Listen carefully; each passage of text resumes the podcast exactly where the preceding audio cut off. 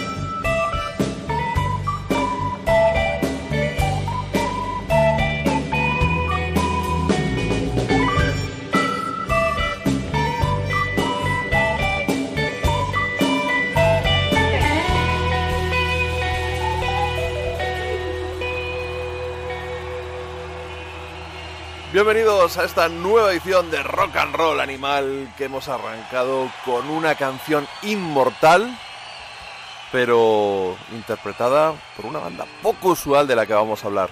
Y ya jugando al despiste, a ver si reconocéis de quién es esta voz.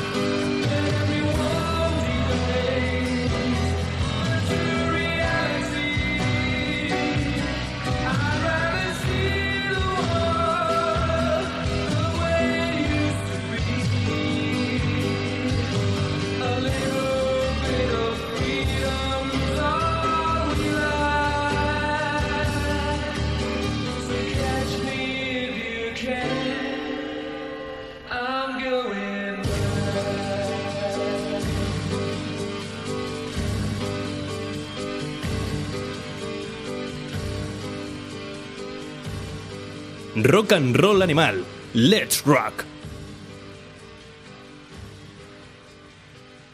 Ahí estábamos arrancando esta nueva edición de Rock and Roll Animal, previa a este pedazo de fiesta que vamos a tener el 9 de febrero.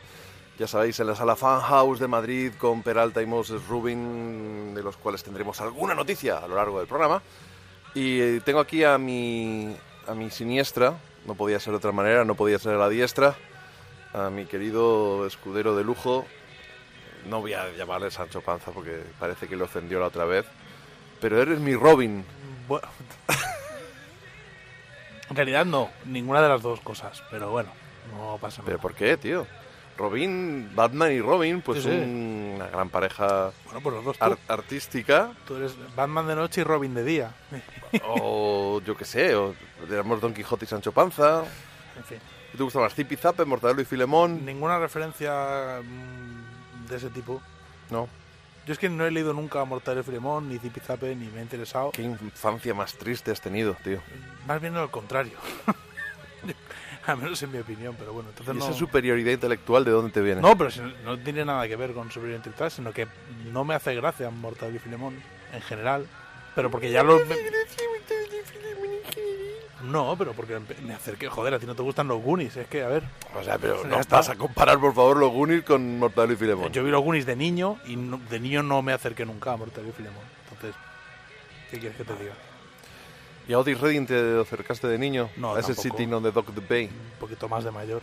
Pero flipante, ¿eh? Esta versión. Muy buena versión. El una- capo Neil Young en directo, pues respaldado por una de las mejores bandas de la historia de la música, por Booker T and the MGs. Para mí los mejores. Bueno, eso es- esa es- esta semana sí, la que viene serán otros. No, no, no, no. la El semana otro que día... viene será The Band, la otra no, será... The Band no serán nunca. Oh. Bueno, no pasa nada, es cuestión... Pero es que hay que tener a ver, a ver, hay que tener criterio en la vida. O sea, no, no The Band nunca será mi banda favorita. Nunca se ha tomado porque eran todos blancos, ¿no? Porque no, no, no lo ha sido nunca, nunca lo será. y- Pero es que Pero son de esas bandas que te, te advierto que la gente mm, suele hablar de, de bandas que han acabado acompañando como de las mejores de la historia. Y yo he oído a gente mencionar The Band como banda la mejor de la historia y he oído a gente mencionar, no solo a ti, Booker T and the DNGs la mejor banda de la historia. pero como Y- hemos pinchado a Booker T en DNGs, podríamos hablar de ellos. Ah, bueno, sí, por favor. Pero, pero yo no soy. Yo, yo, mi obsesión con Stax. De hecho, no- yo no era consciente de. ¿Te, te alguna vez que yo he estado en Stacks? Sí, lo, lo cuentas cada vez que puedes. Básicamente. Al principio decía, ay, tal, luego me ignoraba y ahora ya directamente me lo afea. No, pero que mi- el otro día, por ejemplo, eh, comentándolo con mi mujer, una de las obsesiones que he tenido toda la vida siempre ha sido Booker T and the MGs, pero porque desde que en realidad yo llegué a Otis Redding antes que a ellos, a través de los Black, eh, Black Crows, como muchísima gente. Sí, yo, te- yo llegué a Otis Redding a través de los Black Crowes Pero claro- y llegué a Otis Redding antes que a Booker T and DNGs. Claro, porque, bueno, es el camino más fácil realmente, Sí, gracias sí. a los Black Cross, pero una vez que descubres a Booker T, es que Booker T Jones ha producido a... Es, digamos que el legado de Booker T y de los MGs es tan inabarcable, tan, tan espectacular, y, y además el hecho de cómo ellos, cómo trabajaban. Porque traba- no es cuestión de decir, hay una cosa que valoro más en, en Booker T and MGs o en, en podríamos decirlo también de los músicos de, de Fame Studios, que no es el hecho de decir, porque claro, tú no puedes compararlos con Led Zeppelin, porque Led Zeppelin es un grupo formado y mm, de alguna manera trabajado en el local de ensayo por las mismas cuatro personas en bucle, ya sin entrar en si plagian o no plagian, me refiero a la forma en que diseñan su sonido. Pues fíjate que... O sea, te entiendo, pero perdona que te pe- eh, una pequeña... mm, yo creo que grababan y creaban más constantemente Booker T and the DNGs que Led Zeppelin, que, Sí, eso que estoy- se pasaban la mayoría del Eso, tiempo... estoy- eso iba a decir si me hubieras dejado continuar. Que Bueno. cuando la gente que el otro día en Twitter me lo comentaban, Perdona. ponen una balanza Booker T and the MGs con Led Zeppelin o con Cream, es que no es comparable. Ya no solo por, la, por lo prolíficos que fueron Booker T and the MGs, sino es que además Steve Cropper conoció a muchos de los músicos con los que se convirtió en prácticamente uña y carne durante una grabación en el momento antes de grabar. Lo O sea, que tiene que ser músico de, de estudio No, prácticamente. no, porque un músico de estudio es un tío que llega, le das una partitura y la graba. Bien, cierto. Cierto. Steve Cropper no hacía eso. Ellos la canción ni la tenían muchas veces. Y, muy, y además hay que tener en cuenta que durante casi toda la vida de Stax ellos grababan básicamente singles. Sí, pero de todas formas, y perdona que vaya inter- interrumpiendo, quizás que es mi programa, ¿sabes? Eh, los Funk Brothers en la Motown era algo muy parecido. Y hombre, sí, sí que había, igual que en la Motown llegaban una canción de Holland Dozier y, Holland, podía Sí. llegar una canción de Isaac Hayes y de Dave Porter. En, Pero en Motown había compositores. Y ahí no era- también Isaac Hayes eh, y Dave Sí. Porter eran... Y William Bell, sí, había unos cuantos. Pero realmente la mano que metían Steve Cropper produjo Sitting... No solo la produjo, la coescribió porque la terminó. No, y de hecho en, eh, Booker T produjo, bueno, a saber, Al Jackson, Al Jackson Jr. em- empezó siendo batería en las sesiones de eh, Albert King, y acabó siendo el productor de Albert King. Es decir, eh, los músicos de la Motown no acababan siendo los productores, ni coautores, ni corresponsables de los éxitos de la Motown en general. Tenían unos, estaba más dividida la Motown en estos son nuestros Sí, más compositores. departamentada, sí. Eran bastante más una factoría de éxitos y, y de hecho lo fue. ¿Te Fue- parece, como has mencionado a Albert King y he visto el guion y veo que, el, que por ahí va el rincón del blues de hoy, ¿te parece que continuemos hablando de Booker T and the MGs y de Stax y de Albert King cuando lleguemos al rincón del blues? Bueno, So- sobre todo por no meterles una chapa 20 minutos a la gente nada más empezar, que tú sabes que... A que lo mejor bueno. cambio y acabo hablando de algún otro músico. Oye, y esa, esa voz que hemos escuchado, mucha gente no habrá... Si yo digo que los que han sonado la segunda canción son Larry Lurex haciendo el Going Back, una versión de Dusty Springfield, pues dicen, pues me quedo igual. Pues era ni más ni menos que Queen, Freddie Mercury, un single que lanzaron antes de su primer disco, que la discográfica se la hicieron publicar bajo, bajo ese nombre y en el cual todavía no estaban su sonido y su personalidad tan, tan plasmada. Un single que tenía en esa cara el Going Back de Dusty Springfield y en la otra I Can Hear the Music de Phil Spector y sus socios Greenwich y Berry, los, los compositores. Oye, pues nos, has mencionado Led Zeppelin, van a sonar Led Zeppelin. Eh, tenemos primicia, os lo digo ya, no os despeguéis del, del aparato porque tenemos un fragmento del juicio entre Jimmy Page y Robbie Williams, os lo digo ya. Nos vamos a, a mencionar más el Shoals. Bueno, pues vamos a casi ir a Muscle Shoals, a Memphis, a escuchar lo que allí grabaron Primal Scream. Eh, vamos a tener un momento obituario con, con el batería de Blue Cheer, vamos a ir al rincón del blues, vamos a hablar de la fiesta, de rock and roll animal, vamos a, por supuesto, la agenda de conciertos, algunas novedades, eh, algún spin-off de los Bluesifer.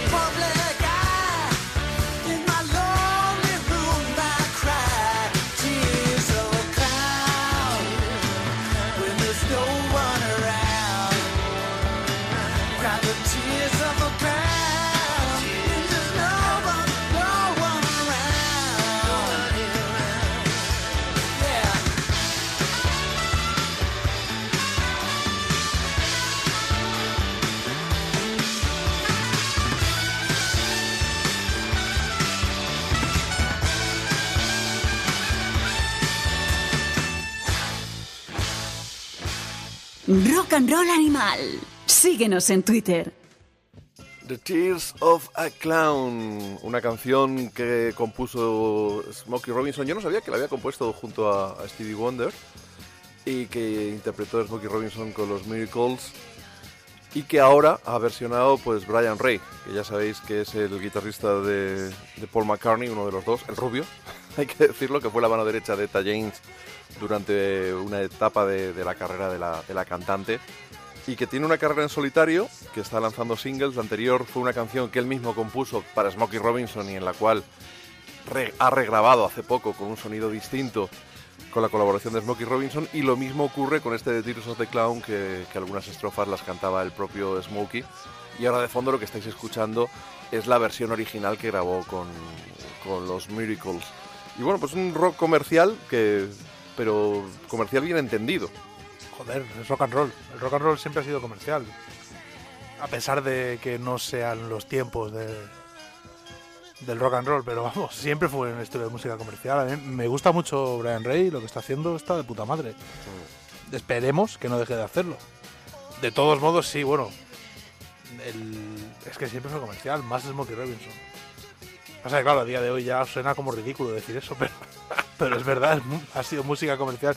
Tú sabes que fue hasta hace poco, no, no sé qué año fue, pero no hace mucho fue la primera vez que un estilo des- de- desbancaba en Estados Unidos el rock and roll y fue el hip hop, pero fue hace poquito. Sí, O sea, hasta bueno, hace poquito, poquito, sí. hace un par de décadas a lo mejor No, no, no, no, no fue hace tanto. ¿No? Y, y no me hagas tiras de Google, pero no fue hace, no fue, fue en el siglo XXI entradito. Y pensábamos que ya era un desastre aquello y ahora probablemente sea el reggaetón o el trap. Bueno, pues que Bueno, tú por, ten en por cuenta- cierto, por cierto, hay que decirlo, eh, si me veis un poco la defensiva con Dolphin siempre, yo os lo digo. Pero es que mientras preparábamos este programa y decidíamos qué canciones poníamos, ¿Qué he hecho cada dos por tres hacía tra tra. sí, se- se- Está, se me- está bajo los efectos de nota, ¿no? todavía de, de la gala de los Goya. La verdad que no la vi, eh, solo vi lo que Tra, la gente tra. tuiteó y no me, me parece que a la gente se le ha ido la olla con Rosalía ya directamente. Pero bueno, es- es la- ¿sabes el problema de todo esto? Que Lo mismo pasó con el rock and roll, lo que pasa No es sé, a que mí me da igual mientras no me, mientras no, No, me pegue sustos diciendo tra tra cada dos por tres. tampoco, me parece que sois un normal y yo no, no estaba haciendo eso.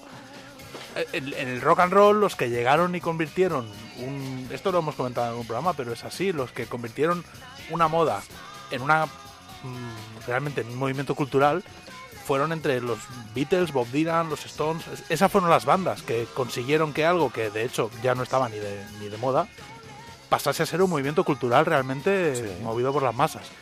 Y ha pasado con el hip hop lo mismo, con todos los estilos multitudinarios que han llegado a las masas, ha pasado lo mismo. Y tenía que llegar alguien, tarde o temprano, con la cultura y la preparación y el talento como para convertir el trap en algo un poquito más allá. Y esta chica parece ser Rosalía. Tronco, de ahí a que ahora me vayáis a estar contando que los chunguitos. em, O sea, no quiero hablar de los chunguitos, pero que me vayáis a contar que los chunguitos son genios. Y que Rosalía, por lo que hizo en la gala de los Goya, La comunidad gitana está muy cabreada porque ha desgitanizado la canción. otra- eso es- si los chunguitos no eran ni gitanos, eso es otra tontería. Eso es, a ver, lo de la apropiación cultural es una tontería, ¿vale? O sea, más lo haga Rosalía o lo haga quien lo haga. O, o sea el hip hop en Aragón. Es que, a ver, eso no tiene sentido. Oye, pues una fusión de hip hop y J podría quedar muy buena. Ay, con, letra, con letras de Sergio del Molino. Pero yo he escuchado movidas en ese plan. Tú piensas que el hip hop aragonés es el hip hop más que más lo ha petado en España. ¿Estás de coña estás en No, serio? te estoy diciendo en no serio. de hip hop Eh, español. Violadores del verso, Rapsus Clay, o sea, los tíos que más discos han vendido quitando Rapsus Clay. ese tío, No no es- pues lo revienta. que no sé qué, qué- de qué me O hablas. sea, es mi tío. genera- pero los que la generación que llegó a vender, que llegó a disco de oro haciendo hip hop en este país, eran sevillanos y aragoneses.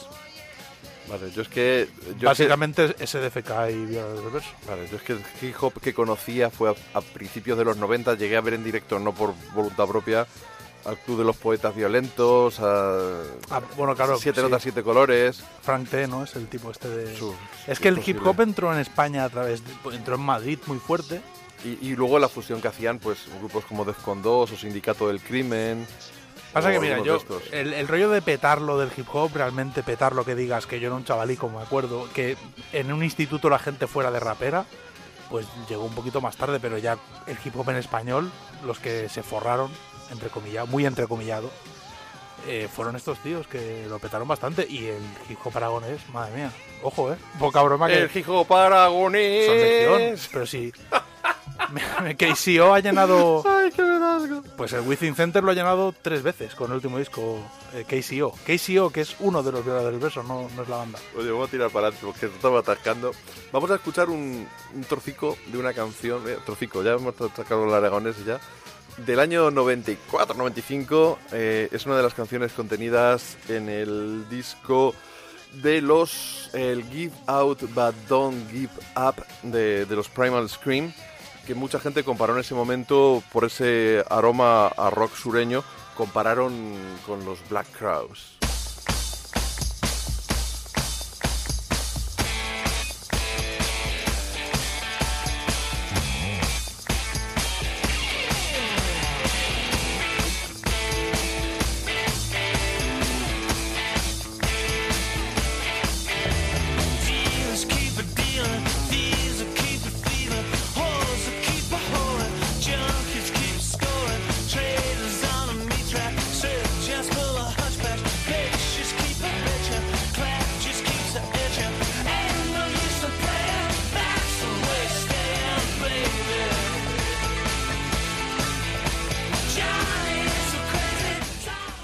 Vemos que no suena nada mal este Rax de Primal Scream, que telonearon, por cierto, a los Red Chili Peppers en las ventas en, pues eso, año 94-95, cuando sacaron los Peppers el disco con Dave Navarro. Pero es que, claro, se han editado ahora las original recordings, las original Memphis recordings, que supusieron pues la semilla de- de este álbum y con Tom Arden al frente.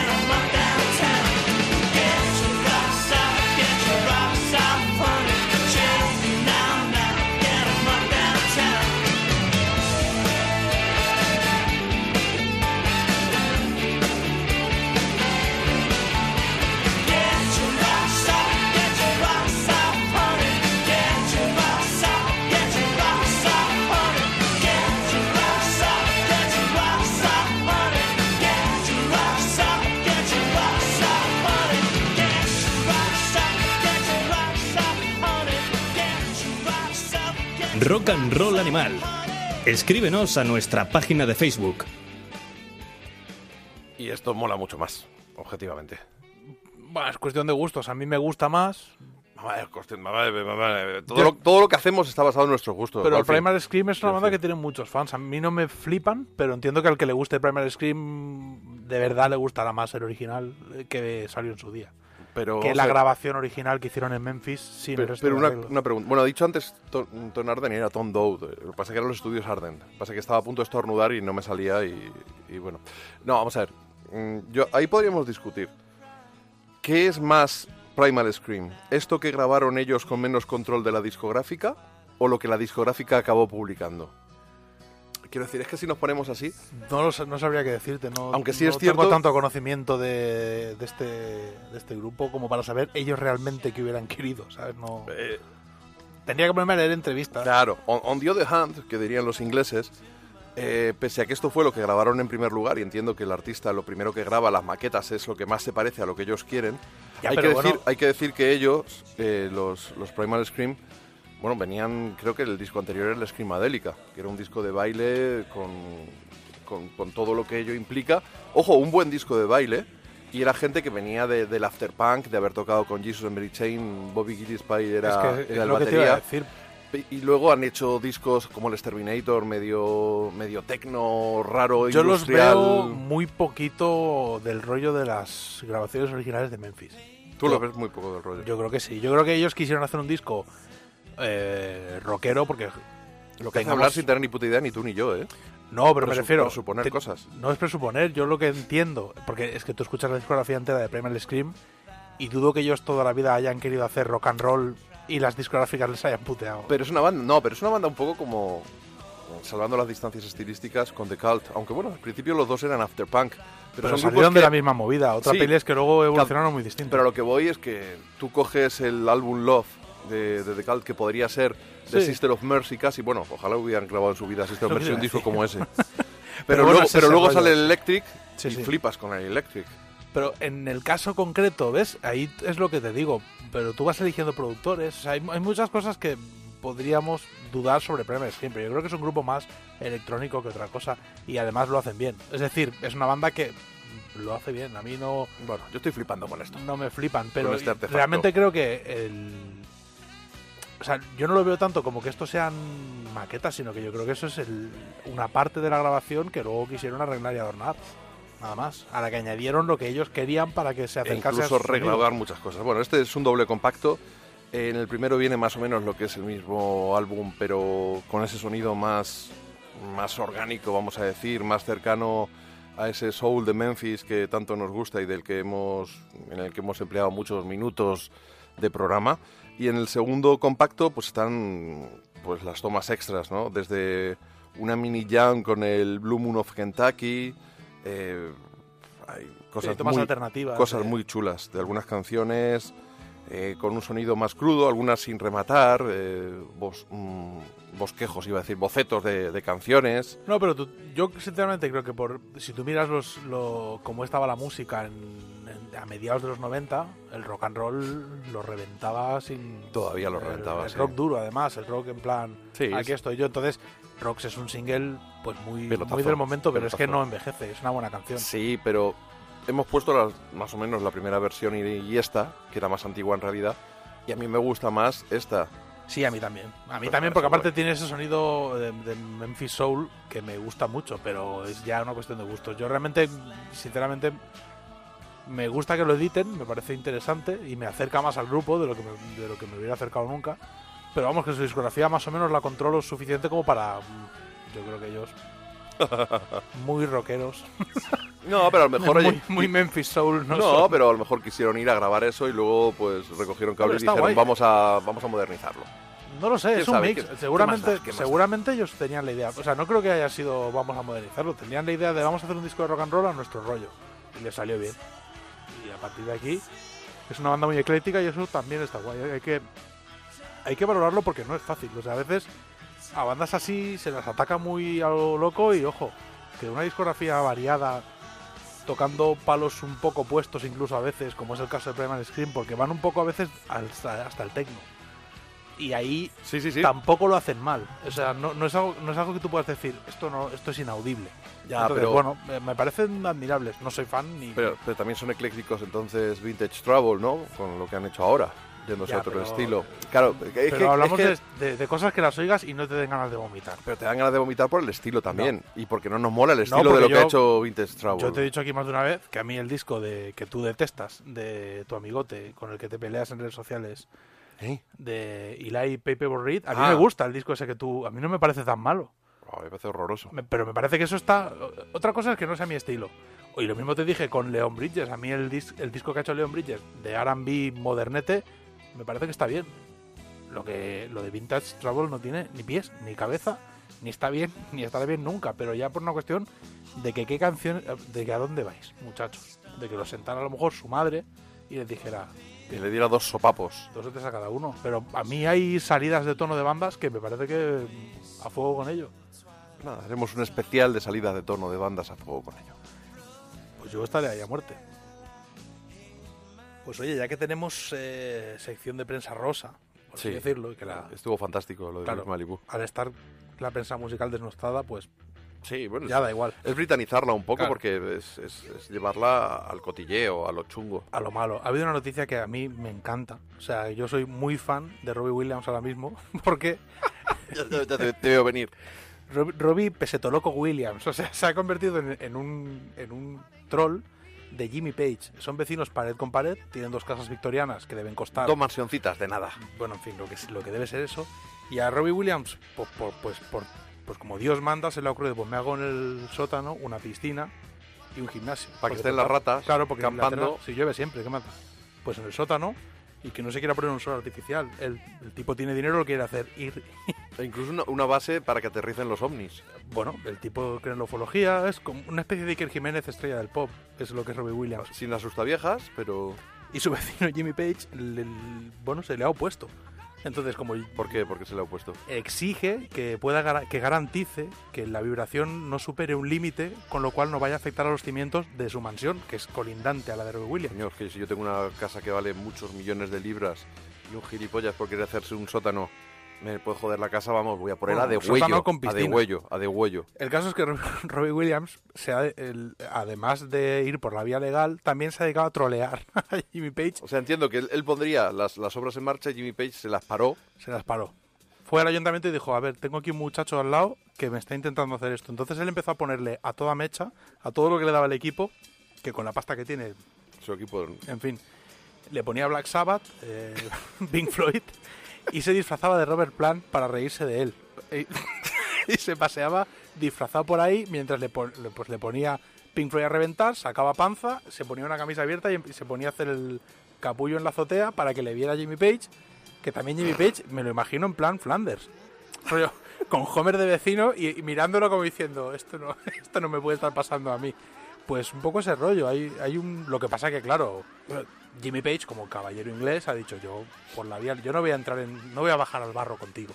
Pero el otro, bueno, en fin, escarnio público, me río en tu cara y no te meo encima porque tampoco quiero entrar en, de- en demás disputas. Pero ahí está, Bueno, pues que sepas que tenemos un documento único del acto jurídico en el que se está dirimiendo hostia, este asunto entre los dos vecinos. con Williams disfrazado, supongo. No, no, no. Tenemos, tenemos el documento gracias a nuestros contactos con la ley, gracias a Sanfrey Bird. Pues oye, va a estar... Vamos, vamos a escucharlo. tengo una- Guarden silencio en la sala. Señores Williams y señor Page, no les vuelvo a avisar. A la próxima que se ensarcen y se insulten en mi sala, les echo. ¿Les ha quedado claro?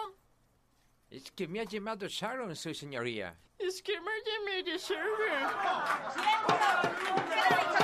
Ya está bien, señores. Ya son ustedes mayorcetes para comportarse así. Ya si está mayorcete, Sauron. Le quedan dos telediarios. Señor Williams, compórtese. Ya está bien. Señor Williams, ¿es cierto que en el día de los autos usted puso los altavoces de su equipo dirección a casa de Sauron? Quiero decir, disculpen, eh, ¿casa de Page? Sí, su señoría. He de reconocerlo, pero... Señor Williams, limítese a contestar lo que le pregunto. ¿Es cierto que entonces puso a todo volumen el primer disco de Black Sabbath toda la mañanita de autos? Eh, ya, bueno, no, no, no sé qué decirle. eh. Señor Williams, cállese, me está hartando. ¡Silencio en la sala! ¡Silencio en la sala! ¡Algo así! ¡Algo así, por favor! ¡Saque a esta gente de aquí! Mira que voy, ¿eh? Que como vaya... ¿Puedo hablar, su señoría? No es su turno, señor Page. Guarde silencio. Es que me llamé de ser. Señor Page, ahora le pregunto a usted. A- Atienda. Señor Page, ahora le pregunto a usted. ¿Cómo? Atienda. Vamos a ver, ¿se puede poner el sonotone, señor Page, por favor? ¿El sonotone? Ah, sí, claro, dígame. ¡Silencio! ¿No lo entiende? ¡Silencio! ¿Qué pasó el día de autos? Mire, el señor Coro está aquí presente con apellido de Aftershave. Señor Page, haga el favor de dirigirse al señor Williams como el primer declarante. ¿El primer qué? ¡El primer declarante! Sí, sí, su señoría, como le decía, el Williams S. puso el primer disco de los peludos de esos del sábado toda la mañanita con los altavoces dirigidos a mi cometor cuando estaba leyendo tranquilamente tratados satánicos en el siglo XVI. Vamos a ver, señor Page, ¿a qué hora ocurrió todo ello? Hacia las 14 horas, su señoría. ¿Y qué hacía antes, señor Page? Me levanté de la siesta hacia esa hora. ¿Llevaba el sonotone puesto, señor Page? Ostras, es verdad, no lo llevaba. Entonces, ¿cómo pudo molestarle la música, viejo carcam? Quiero decir, señor Page. ¡Alguacil, por favor! ¡Alguacil! ¡Calla asustó ya! ¡Gone! Me cago en todo lo que se menea. Liante, adorador de Lucifer. Señor Aftersafe, quiero, eh, quiero, quiero decir, Williams, eh, cojones, ya vale, cállese. A ver, señores. ¡Alguacil! ¡Alguacil, por favor! ¡Saque a esta gente de aquí! Señor Page, eh, lamentándolo mucho, ha sido usted descubierto. El día de auto no pudo escuchar a Shabbat a la hora indicada porque no oyó nada, no llevaba sonotone. Por lo tanto, lamentándolo mucho, debo absolver al señor Williams de toda acusación. Pero señoría, ¿Pero qué señoría, yo quería decir por no puede favor? ser. ¡Cállense! ¡Cállese, Sauron! Fuck you, Page. Señor alguacil, desaloje la sala y avisa a los exterminadores de pulgas que con tanto músico en la sala se ha ensuciado todo. Voy a llevar a todos al calabozo. Les va a caer un puro que se van a enterar. ¡Alguacil! Por favor, saque a esta gente de la sala ahora mismo. Aquí la que manda es su señoría. No me guardan ningún respeto. Por favor, please, señor alguacil. Pues ahí estaba uno de los momentos, iba a decir más divertidos, bueno, más álgidos de, de esa disputa. No, no vamos a poner el juicio completo porque realmente pues consumiríamos todo un programa, pero al final pues Williams parece que, que se ha llevado el gato al agua Bueno. de la piscina cuando lo construya. Tiene que certificar que no le va a hundir la casa a nadie. Pero ¿tú te imaginas que se la hunde de verdad? Yo- que yo- no le pille dentro y que saque los O sea, vinilos yo solo, antes, le, pero... solo, solo le pido a Dios, si existe, que le hunda la casa a Jimmy Page. Pero vamos a ver, vamos a ver. vamos y a, ver. a los dos. O sea, que se queden eh, en un solar discutiendo. Bueno, eso sí, si se le quedan los dos yo me río. que- Pero, pero tú eres fan de Led Zeppelin. Sí, pero que, yo que no. yo a Jimmy Page, que Yo Jimmy estoy- Page a mí me dio un abrazo, me dijo, somos Bueno, pues como nada. hermanos Sí, cuando me vio los tatuajes. pues Tú has visto la foto. Yo, antes Tengo, el, tengo el álbum, el 2, firmado por, Yo por estoy, Jimmy an- Page. yo estoy con el troleo por encima de cualquier otra. O sea, fuera mi vecino Jimmy Page, poco le está pasando. O sea, tiene suerte de que su vecino sea Robbie Williams. Yo quiero que un día empiecen la mañana discutiendo, pues yo empiezo las obras y acaben por la tarde lo- cada uno en un solar. Y bueno, y, y- y- y se, le- se lo pido a Dios. O sea, yo no soy creyente ni estoy bautizado ni nada, pero Afortunadamente. yo deposito toda mi fe en que esa gente se quede, se tengan que ir a un hotel o, acogidos en la casa de, otro vecino. Que dado el nivel será uno Mick Jagger, el otro Elton John, no sé, vivirán. A, no creo que ahí vivan. Problemas de pasta no tienen pues nada, dos casas victorianas menos, sí hay un montón. Y lo que nos ¿sabes lo que nos podemos llegar a reír?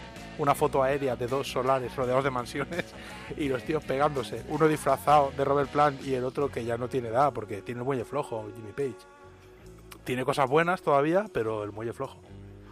En fin, en fin, en fin. En fin.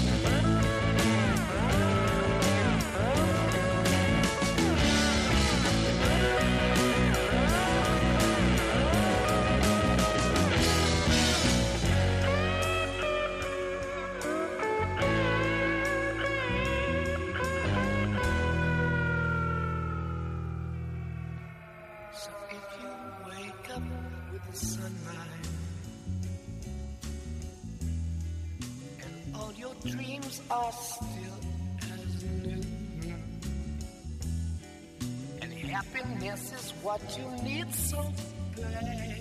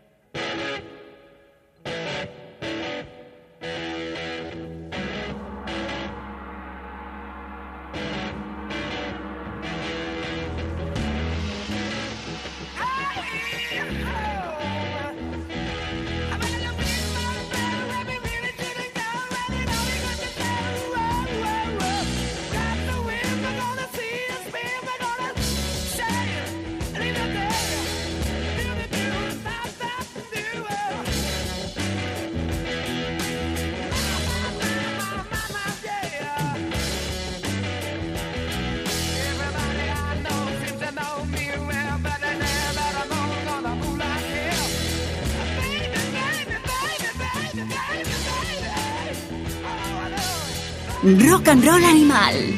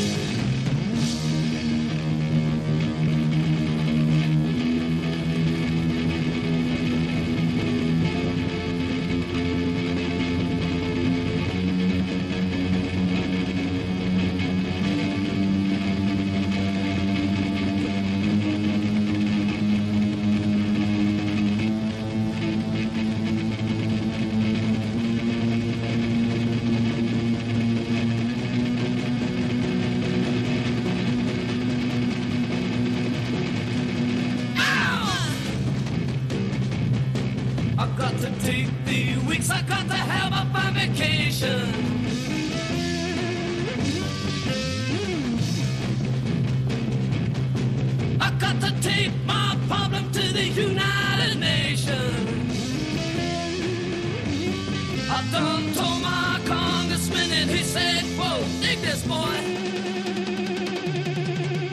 Sometimes I wonder what I'm gonna do. Lord, there ain't no cure for the summertime blues. Wow, there ain't no cure.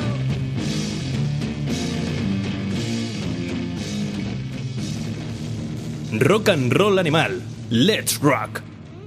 Qué barbaridad ese Summertime Blues en las manos de Blue Cheer. Así es como es el primer single que editaron en el 67 y así es como se abría eh, su primer trabajo que yo toda la vida he llamado Vince Bus Eruptum, pero acabo de descubrir que se pronunciaría algo así como Vincebus Eruptum.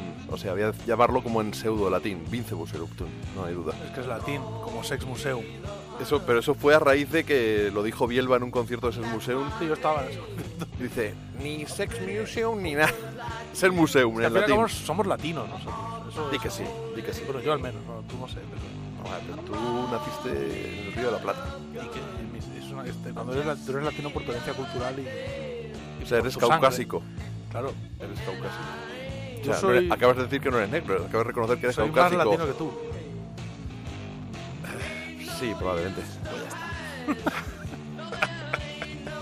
Oye, no, en serio. eh, qué, brutalidad y qué penica que se nos ha ido ya. mm, Pues el que quedaba vivo, como quien dice. El batería Paul Whaley de, los Blue Cheer. Una banda absolutamente seminal y yo creo que eran la alternativa a Cream y a, y a Led Zeppelin, la alternativa americana, ruidosa, brutal, impregnada de ácido de su San Francisco y por tanto también junto a toda esta gente y Black Sabbath, los progenitores del hard rock, de- del heavy metal y de todo lo que vino después. Realmente son... eh, eh, Blue Cheer son otro ejemplo más de cómo los ingleses son capaces de convertir en dinero y fama cosas que les son ajenas. Y, Y sin embargo los americanos no se comen un colín. sí, porque de hecho incluso a Hendrix se lo tuvieron que llevar a Londres, porque si no me hubiera gustado, me hubiera gustado verlo. Pero es verdad que Blue Cheer, bueno, a mí es que me flipan Blue Cheer. Yo tengo una pequeñita historia con esta gente cuando tocaron en la Azquena y luego iban a hacer gira española. eh, yo en aquel momento tocaba en 77 y estábamos bastante en contacto con Fan House eh, Producciones, que era quienes los traían. Y yo les di una chapa y, bueno, 300.000 mails de por favor, queremos abrir para ellos. También supongo que se lo daba a Andrés. Un saludo desde aquí si escucha esto. Y me- vale, venga, va, los teloneáis no sé qué en la Polo 2, en Barcelona, tal y cual. Y poco después de que nos lo confirmaron, eh, bueno, se confirmó que por el cáncer no iban a poder hacer la gira, el cáncer de su cantante, y no pude llegar ni siquiera a verlos porque yo a ese Azquena no fui, a la Azquena de 2004 yo no fui. 8, 2008. Dos pesos. El 2004 es el pase que tienes colgado ahí con una cara. Tiene aquí yo. tiene colgado un pase de que le No, tengo, colgado, tengo colgado muchos pases ahí. Pero hay uno que tienes una foto ahí de, de- de registro policial. De los hermanos Cohen, ¿no? Corruptor de ser. menores, sí, sí, eso es. Pero bueno, eh, y a esa porque, llevo, no. porque llevo mi bigote mexicano que llevaba antes, tío. Das un poco de miedo, pero a esa Azquena no pude ir y, y no llegué a verlo nunca, sí. lo cual me duele en el alma porque me vuelven loco, me, me flipan mucho, mucho, mucho, mucho. Me, me alegra que menciones esa escena, porque cuando me ofrecieron escribir en el libro de la escena por el décimo aniversario, nos dieron a elegir escribir sobre algún bolo. Va a quedar muy umbilical. Estoy hablando de mis movidas y tú de las tuyas. Bueno, va a quedar pues un Te momento... vas a, vas a sacar la, te vas a poner las gafas. Sí, porque es que tiene letra muy pequeña. el momento Sánchez Dragó, sí, el Sánchez Dragó de, de- de tu barrio. de Torrelodones. No me caben las gafas con los auriculares. Voy a leer, voy a leer lo que escribí de, de ellos. Yo no voy a hacerte una foto ahora porque no, porque lo tengo cierto respeto. Digo, lo lamento por Lou Reed, pero en mi cabeza el término rock and roll animal, tú fíjate que bien colé el nombre del programa, ¿eh? Siempre, siempre umbilical, ¿eh? Siempre. Digo, siempre he ido asociado a la salvaje e indómita versión que Blue Cheer hicieron del Summertime Blues. Pagaría por volver a sentir de nuevo esa primera toma de contacto con el explosivo Eruptum, vamos a decirlo así en latín, ¿vale? Que precisamente tenía como detonante esa inmortal canción escrita por Eddie Cochran. Que me perdone Sam Pete Townshend, pero a su lado la versión del Live at Leeds parece casi una nana infantil. Fíjate, ¿eh? Tampoco nos flipemos. Sí, pero es mucho mejor esta y además hecha anterior, es anterior a la Es de que Live at me Leeds. flipa cómo suenan Blue Cheer en el año en el que sonaban así. Claro, claro, era Ese es brutal. el tema.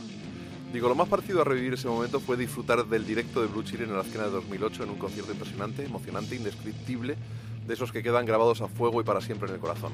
Cierto es que a priori no las tenía todas conmigo porque a lo largo de su dilatada e intermitente carrera, Vicky Peterson ha ido dando ha dado unos cuantos patinazos, algunos bien sonados, con algunos grabados en directo en los que parecían un grupo heavy longo cutre de tercera división y con un repertorio más que cuestionable, muy alejado de sus primeros trabajos. Afortunadamente, en Mendizabala descargaron prácticamente su primer álbum de debut, es en el que se concentraba su verdadera esencia, la del letal combo que durante un par de años pareció llevar su litigio por la paternidad del hard rock y del heavy metal a una escalada de decibelios y de distorsión, enfrentándose desde la costa oeste a monstruos como Cream o Led Zeppelin o los mencionados Who. Oye, pues hay que ver que no he cambiado el discurso en estos años, ¿eh? Digo, cierto es que todos ellos endurecieron el blues y lo sumieron en una catarsis de plumbeos desarrollos instrumentales y poderosos solos de guitarra, pero Blue Cheer insuflaron además esa dosis de lisergia que empapó a San Francisco en la segunda mitad de los 60. Quizás solo la Experience pudo competir a nivel psicodélico, pero en cuanto a contundencia jugaban en dos ligas distintas. Aquel día de junio de 2008, pese a haberse relegados a un segundo escenario y un horario que por méritos artísticos no le correspondía, Peterson estuvo pletórico, bromeó con el público y se adjudicó momentos, eh, se adjudicó méritos con cierta chulería, pero sobre todo percutió con una increíble determinación y beligerancia las cuerdas de su bajo para reivindicar su cetro patriarcal, espoleado por el sólido baquetear de Paul Willis, un auténtico bulldozer y su socio más fiel, la guitarra de Andrew Duck McDonald, otro veterano que había militado en la banda durante las últimas dos décadas, aunque no de manera continua. Sonó afilada y peligrosa, pero al servicio de las canciones, evitando un innecesario y onanista lucimiento personal. No tienes que leer todo si no quieres. Sí, ya estoy acabando. Formando parte de ese todo, de esa delicia onda expansiva que nos voló la cabeza en mil pedazos. Desgraciadamente, el bajista falleció al año siguiente y nos dejaron con las ganas de un futuro reencuentro. Por suerte, nadie podrá quitarnos jamás este último e imborrable recuerdo. Ya, ya, ya, que, que suene como. Sí, la verdad que hay que, hay que decir que, en Tengo que, este- lavar las ga- tengo que limpiar las gafas como el hizo poco, tío. en este programa todo lo que decimos, de- hemos dicho que es o no, se, cuen- se cuenta ya en horas, sobre la experience de Jimi Hendrix, es aplicable a los Blue Cheer eh, hacia el metal. Es decir, eh, Hendrix hizo lo propio en el camino del blues, el rock, e in- introduciéndose al final de su carrera, muy cortita por desgracia, incluso en el funk y encaminándose hacia el jazz y Blue Cheer lo hicieron en el, son los sonidos más extremos, porque luego la otra pieza clave, en cuanto a nivel de sonido sobre todo, eh, de toda esta movida para que luego apareciera en los 70 lo que apareció fue Eric Clapton. Su, utilización del Marshall Blues Breaker, que precisamente tiene el nombre por el disco de, de- que hizo junto a John Mayer. Entonces, realmente, si tú empiezas a darte, o sea, cuando lo analizas realmente quitando, quitando ya las contribuciones de tipo creativo, hablando exclusivamente del sonido, realmente es- estos tres grupos son los que diseñaron, o sea, estos dos grupos y Eric Clapton con sus movidas, los que de alguna manera capitalizan prácticamente, ahora que lo podemos ver con perspectiva histórica. Que siempre facilita las cosas, Hombre, evidentemente. claro, eh, son los que realmente tú te paras a pensar y dices, joder, lo, lo ya, sabes lo crearon que, todo. ya sabes lo que dice tu madre. Sí, con el periódico del lunes cualquiera Pero me mola más cómo lo dice ella, cómo lo dice ella. no voy a imitar a mi madre. Con el periódico del lunes todos somos sabios. Algo así. Algo así, ¿no? Pero Marisa, es, un beso. es curioso porque realmente Eric Clapton Eric Clapton fue el que primero cogió una Les Paul y se le ocurrió enchufarlo a un Marshall, ponerlo todo a tope. Luego, realmente lo que hacen Blue Cheer está muy como fuera de su tiempo. Es este rollo que dices, Se adelantaron, sí, a su tiempo, completamente. Hostia, ¿cómo suenan así estos tíos eh, prácticamente a mediados de los 60? Y Hendrix, bueno, pues Hendrix, ¿qué vamos a hacer? Vamos, Dios. Entonces, realmente estos son elementos muy clave. Claro, eh, hay que tener también en cuenta la velocidad con la que los ingleses se enteraban de todo. Porque tengamos en cuenta, podemos enlazar incluso nuestro amigo Eric Clapton, eh, no es que copió a Albert King, eh, cogió básicamente la herencia de Albert King prácticamente en el momento en que Albert King nació como leyenda, editando un disco muy, muy, muy, muy acojonante, en el cual hay una canción que también versionaron Que ya, está sonando, que ya está sonando de fondo. Aunque es- estaba en su segundo disco, junto a aquella versión tan potente también de Satisfaction, en ese Outside Inside, segundo trabajo de Blue Cheer, Y un disco que casi se les acabó la, la magia, aunque Leigh Stevens estuvo todavía en buena parte del tercer álbum. Hay que decir que ese tercer álbum y el cuarto, cuando ya se convirtieron en cuarteto con teclado, se convirtieron en una banda de hard rock mucho más ortodoxa, mucho menos original, menos que no está nada mal, pero es que la potencia de este de este disco hay que decir que Dickie Peterson, el cantante bajista, compositor de, de los temas que, que eran propios, porque hacían muchas versiones, todo hay que decirlo, eh, junto con Paul Whaley, que estuvo a su lado durante buena parte de su carrera, y estoy empezando a dudar que, en el escena estuviera Paul Whaley, ¿eh? Eh, por las fechas, escribiendo la cronología, luego lo estudiamos, pero bueno, da igual, su grandeza está ahí, está en los discos, y ha sido el más fiel escudero de, Dick Peterson. Y luego este, este guitarrista que he mencionado antes, que no es Lee Steven, que fue, digamos, el que grabó los dos primeros discos seminales. eh, pero la banda sí que perdió un poco el norte, pegó bandazos. Y, yo de verdad que algunos directos que, que tengo por ahí, pues me hacían pensar que lo que me iba a encontrar en el Azkena no era gran cosa. Sin embargo, eh, el otro día cuando te comenté por, por WhatsApp que había muerto por Willy, busqué en YouTube, no tenía mano para escuchar el primer disco y, e intenté encontrar el primer disco de Blue Cheer en, en YouTube, porque no, no está en Spotify, por cierto, hay que decirlo. Millennials. Y, pero lo que me encontré fue una actuación de ese 2008 en el programa este alemán, el Rockaplast, o como Sí, se Rock llame, Palast. o Rock Palast ese. Y justo con ese mismo sonido tenéis una hora y pico de repertorio acojonante de Blue Cheer que yo ya no es que lo haya visto dos veces, es que ya lo he bajado al ordenador por si lo quitan, por si lo retiran de, de YouTube y me lo compraré por tenerlo con ese prácticamente el mismo concierto, sin- sonando muy a la esencia, que es lo que me fascinó de ese concierto. No solo el repertorio, sino además que el sonido era muy fiel a ese sonido original del 67, todo lo que puede ser 40 años después, en aquel el momento. concierto este de YouTube lo he visto, pero no he visto, no pude llegar a ver a Luchi por desgracia, o sea que no puedo aportar nada. Lo que sí decir es eso, es que bueno, de hecho ese de Hunter, curioso, ¿eh? es curioso como entre... Solo un inciso antes de que vayamos al de Hunter y, acabemos el rincón del blues. Yo pude ver a Blue en el 90 y poco, porque se juntaron y tocaron en la sala Revolver de Madrid. Y no sé si es que no tenía pelas, no sé si no pude ir al concierto porque me cuadraba, pero sí que me, me- me quedé con la copla de que lo promocionaban como el grupo favorito de Jim Morrison. Igual te fuiste a dormir una siesta, igual... No. ¿No? Y entonces, no sé qué repertorio hicieron en aquella época, ni, ni me hice, pero, pero sí que me fui, recuerdo perfectamente a Madrid Rock a comprar algo de ellos y me compré este primer, este primer disco.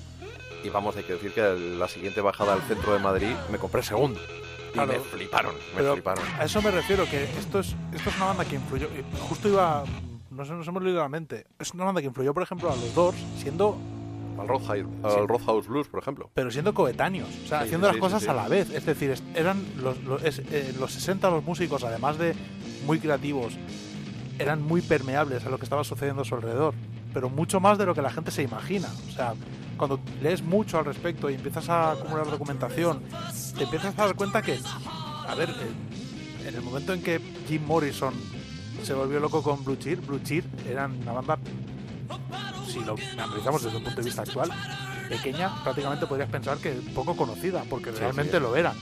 Pero la industria de la música en aquel momento estaba formada por gente muy interesada en el sonido, muy interesada en, la- en avanzar, en crear, en, también en ciertas sinergias, porque de alguna manera no es lo mismo hoy en día imitar una banda hace 40 años que, que estar en, es- en esa terna por ver quién es el que primero qué, o ver quién es el que llega más lejos en, en cuanto a sonido, en cuanto a estilo, eh, quién se mete más en la psicodelia. Entonces es muy curioso. Y Blue Cheer, versionando este de Hunter, que es una canción que había aparecido en un disco de 1967, compuesta para Albert King, hacían algo parecido a lo que hizo Eric Clapton, que es ser muy permeable a lo que estaba sucediendo en ese momento en Memphis, eh, en torno, como hemos hablado al principio, a Booker T and the MGs y la grabación del álbum más que podríamos decir que todo el mundo coincide, si hiciéramos una votación a nivel internacional, probablemente el disco más importante y mejor de la historia del blues, teniendo en cuenta que se empezaron a hacer discos de blues bastante tarde. Sí, los bueno, álbumes llegaron más tarde. sí. es probablemente Born Under the Bad Sign de Albert King, grabado en Stax con Booker T y es el disco del que queremos, aprovechando la conexión con Blue Cheer y con toda esa escena de los 60 del que queremos hablar hoy, Rincón del blues. Tu sección, tu afamada sección. Por eso vamos a la cambiar nuestra sección que va a cambiar el curso de la historia de la radiodifusión y probablemente tu vida, No va a cambiar llevándote a otra dimensión. Yo estoy ahora mismo dudando si la primera versión del The Hunter que yo escuché en mi vida fue la de Blue Cheer o la de Free. Yo, yo creo De hecho, no sé cuál es antes. Bueno, Intento hacer memoria para esta para, para esta sección. bueno, vamos a ver. ¿Te parece que pongamos Sí, sí. la cabecera de la sección? Vamos, venga, para adelante. Vamos con ella. El Rincón del Blues con Dolphin Riot. Hoy con sintonía distinta, por lo que veo. Sí, Hoy- vamos a hoy no es B.B. King, ¿no? Finger on the Trigger de Albert King. Ah, bueno. O sea, Por de- de respeto- B.B. King Albert King. Bueno, porque hay que guardar, Ah, bueno, hay sí. que guardar un respeto de, de los tres reyes. Algún día hablaremos de ellos, de los De tres. Freddy, falta Freddy. Existe una historieta entre Albert King y B.B. King. Eh, en el caso de B.B. King, B.B. King se llama B.B. King porque es el apellido real de B.B. King, es el apellido de su padre. El padre de B.B. Y King, lo de B.B. recordemos que era Blues Boy. Blues Boy, sí. Albert King, durante mucho tiempo, porque en realidad se llama Albert Nelson, hizo correr la leyenda de que él era medio hermano. Él, de hecho, en principio, la ciudad de nacimiento de Albert King es Indianola, esta Mississippi, ¿no? ciudad de Mississippi, a la que B.B. King considera su hometown, aunque él no nació exactamente allí, nació en una Te he contado que no he estado allí, que he pasado al lado y que no he estado, que no he parado, Pues ni he ido al museo. haber- podrías haber parado. No lo sabía. El- Para que veas que no también reconozco mis fallos. La banda sonora habitualmente es el Hummingbird, que está en ese disco de B.B. King que le dedicó a su ciudad, la que considera su ciudad natal, aunque él no nació exactamente allí, nació muy cerquita en una plantación. Pero Albert King, que no sabemos exactamente con certeza dónde nació, él dice que nació o hizo correr el bulo en aquel momento que nació en eh, Indiano- Indianola y era medio hermano de B.B. King. De hecho, él incluso se hacía llamar Bibi en algún tiempo y empezó a utilizar el apellido King cuando B.B. King se hizo famoso con el Three O'Clock Blues. Entonces, la historia de ellos dos siempre ha sido bastante divertida porque con el tiempo al final se acabó consultando con B.B. King directamente, el cual dijo, somos buenos amigos, pero Pero que no se flipe. incluso llamó a su guitarra Lucy, cuando la guitarra de B.B. King era Lucille. O sea, Albert King quiso ser un poquito B.B. King. Hay que tener en cuenta también que durante mucho tiempo Albert King fue un músico poco conocido, tuvo algún éxito a principios de los eh, años 60, pero era un músico bastante de segunda fila. No por, no por su grandeza, sino porque no había dado ni con el sello, ni con la canción, ni con las circunstancias. A todo esto iba pasando el tiempo y aunque di- dicho hoy suene raro, a mediados de los 60 el blues que hacían B.B. King, Albert King y Freddie King ya no era para nada música que pudiera coger un circuito comercial como para convertir a alguien en leyenda. Era música que más o menos estaba yendo de alguna manera al cajón desastre en el que meter todo tipo de folk americano y ya no era lo principal de las emisoras, ni siquiera para la gente de, de- para su gente, para los afroamericanos. De- y de hecho, sí, porque estaban más con, con otro tipo. El soul es lo que imperaba como música El negra. soul y la música y sobre todo la, la- la música relacionada con los derechos civiles, la reivindicación Obviamente. Era, civil era algo muy muy muy muy tocho teniendo en cuenta que para que para los que no lo sepáis en Estados Unidos las leyes Jim Crow que retiraban prácticamente los derechos a los negros y legalizaban el apartheid se, se anularon. El gobierno el primer gobierno que las anuló fue en 1964 entonces hasta 1964 las leyes Jim Crow convertían en legal el apartheid sin ningún problema lo que convertía a los negros, sobre todo en el sur de Estados Unidos, en ciudadanos de tercera. O sí, sea, en, animales prácticamente. que tenían menos valor que los que el ganado que se usaba en el campo. Mm. Esto hay que tenerlo muy en cuenta. La lucha por los derechos civiles, eh, ex- la- la- el estallido más grande de todos fue entre el 67 y el 68. Ese título fue cuando mataron a, a Martin Luther King, creo que en abril, ¿no? En el abril, 8 de abril, me y parece. poco después a Bobby Kennedy, que hubiera sido, bueno, se le presumía presidente de Estados Unidos y le pegaron un tiro en un hotel. Pero vamos a escuchar, si os parece, eh, la canción de la que estábamos hablando, de Hunter. Yo creo que yo la primera vez que la escuché fue la versión de Ike Tina Turner. Que hay un disco Muy de Ike Tina también. Turner de blues, que hacen, hacen temas de blues. Y yo diría que fue la primera que escuché, y de hecho pensé que era un tema de Ike Turner. Luego, más tarde, descubrí que era una canción escrita para Albert King y para este álbum, Born on the Bad Sign, que es, como hemos dicho, una absoluta maravilla. Vamos a escuchar este de Hunter hecho por Albert King eh, y los Booker T and the MGs.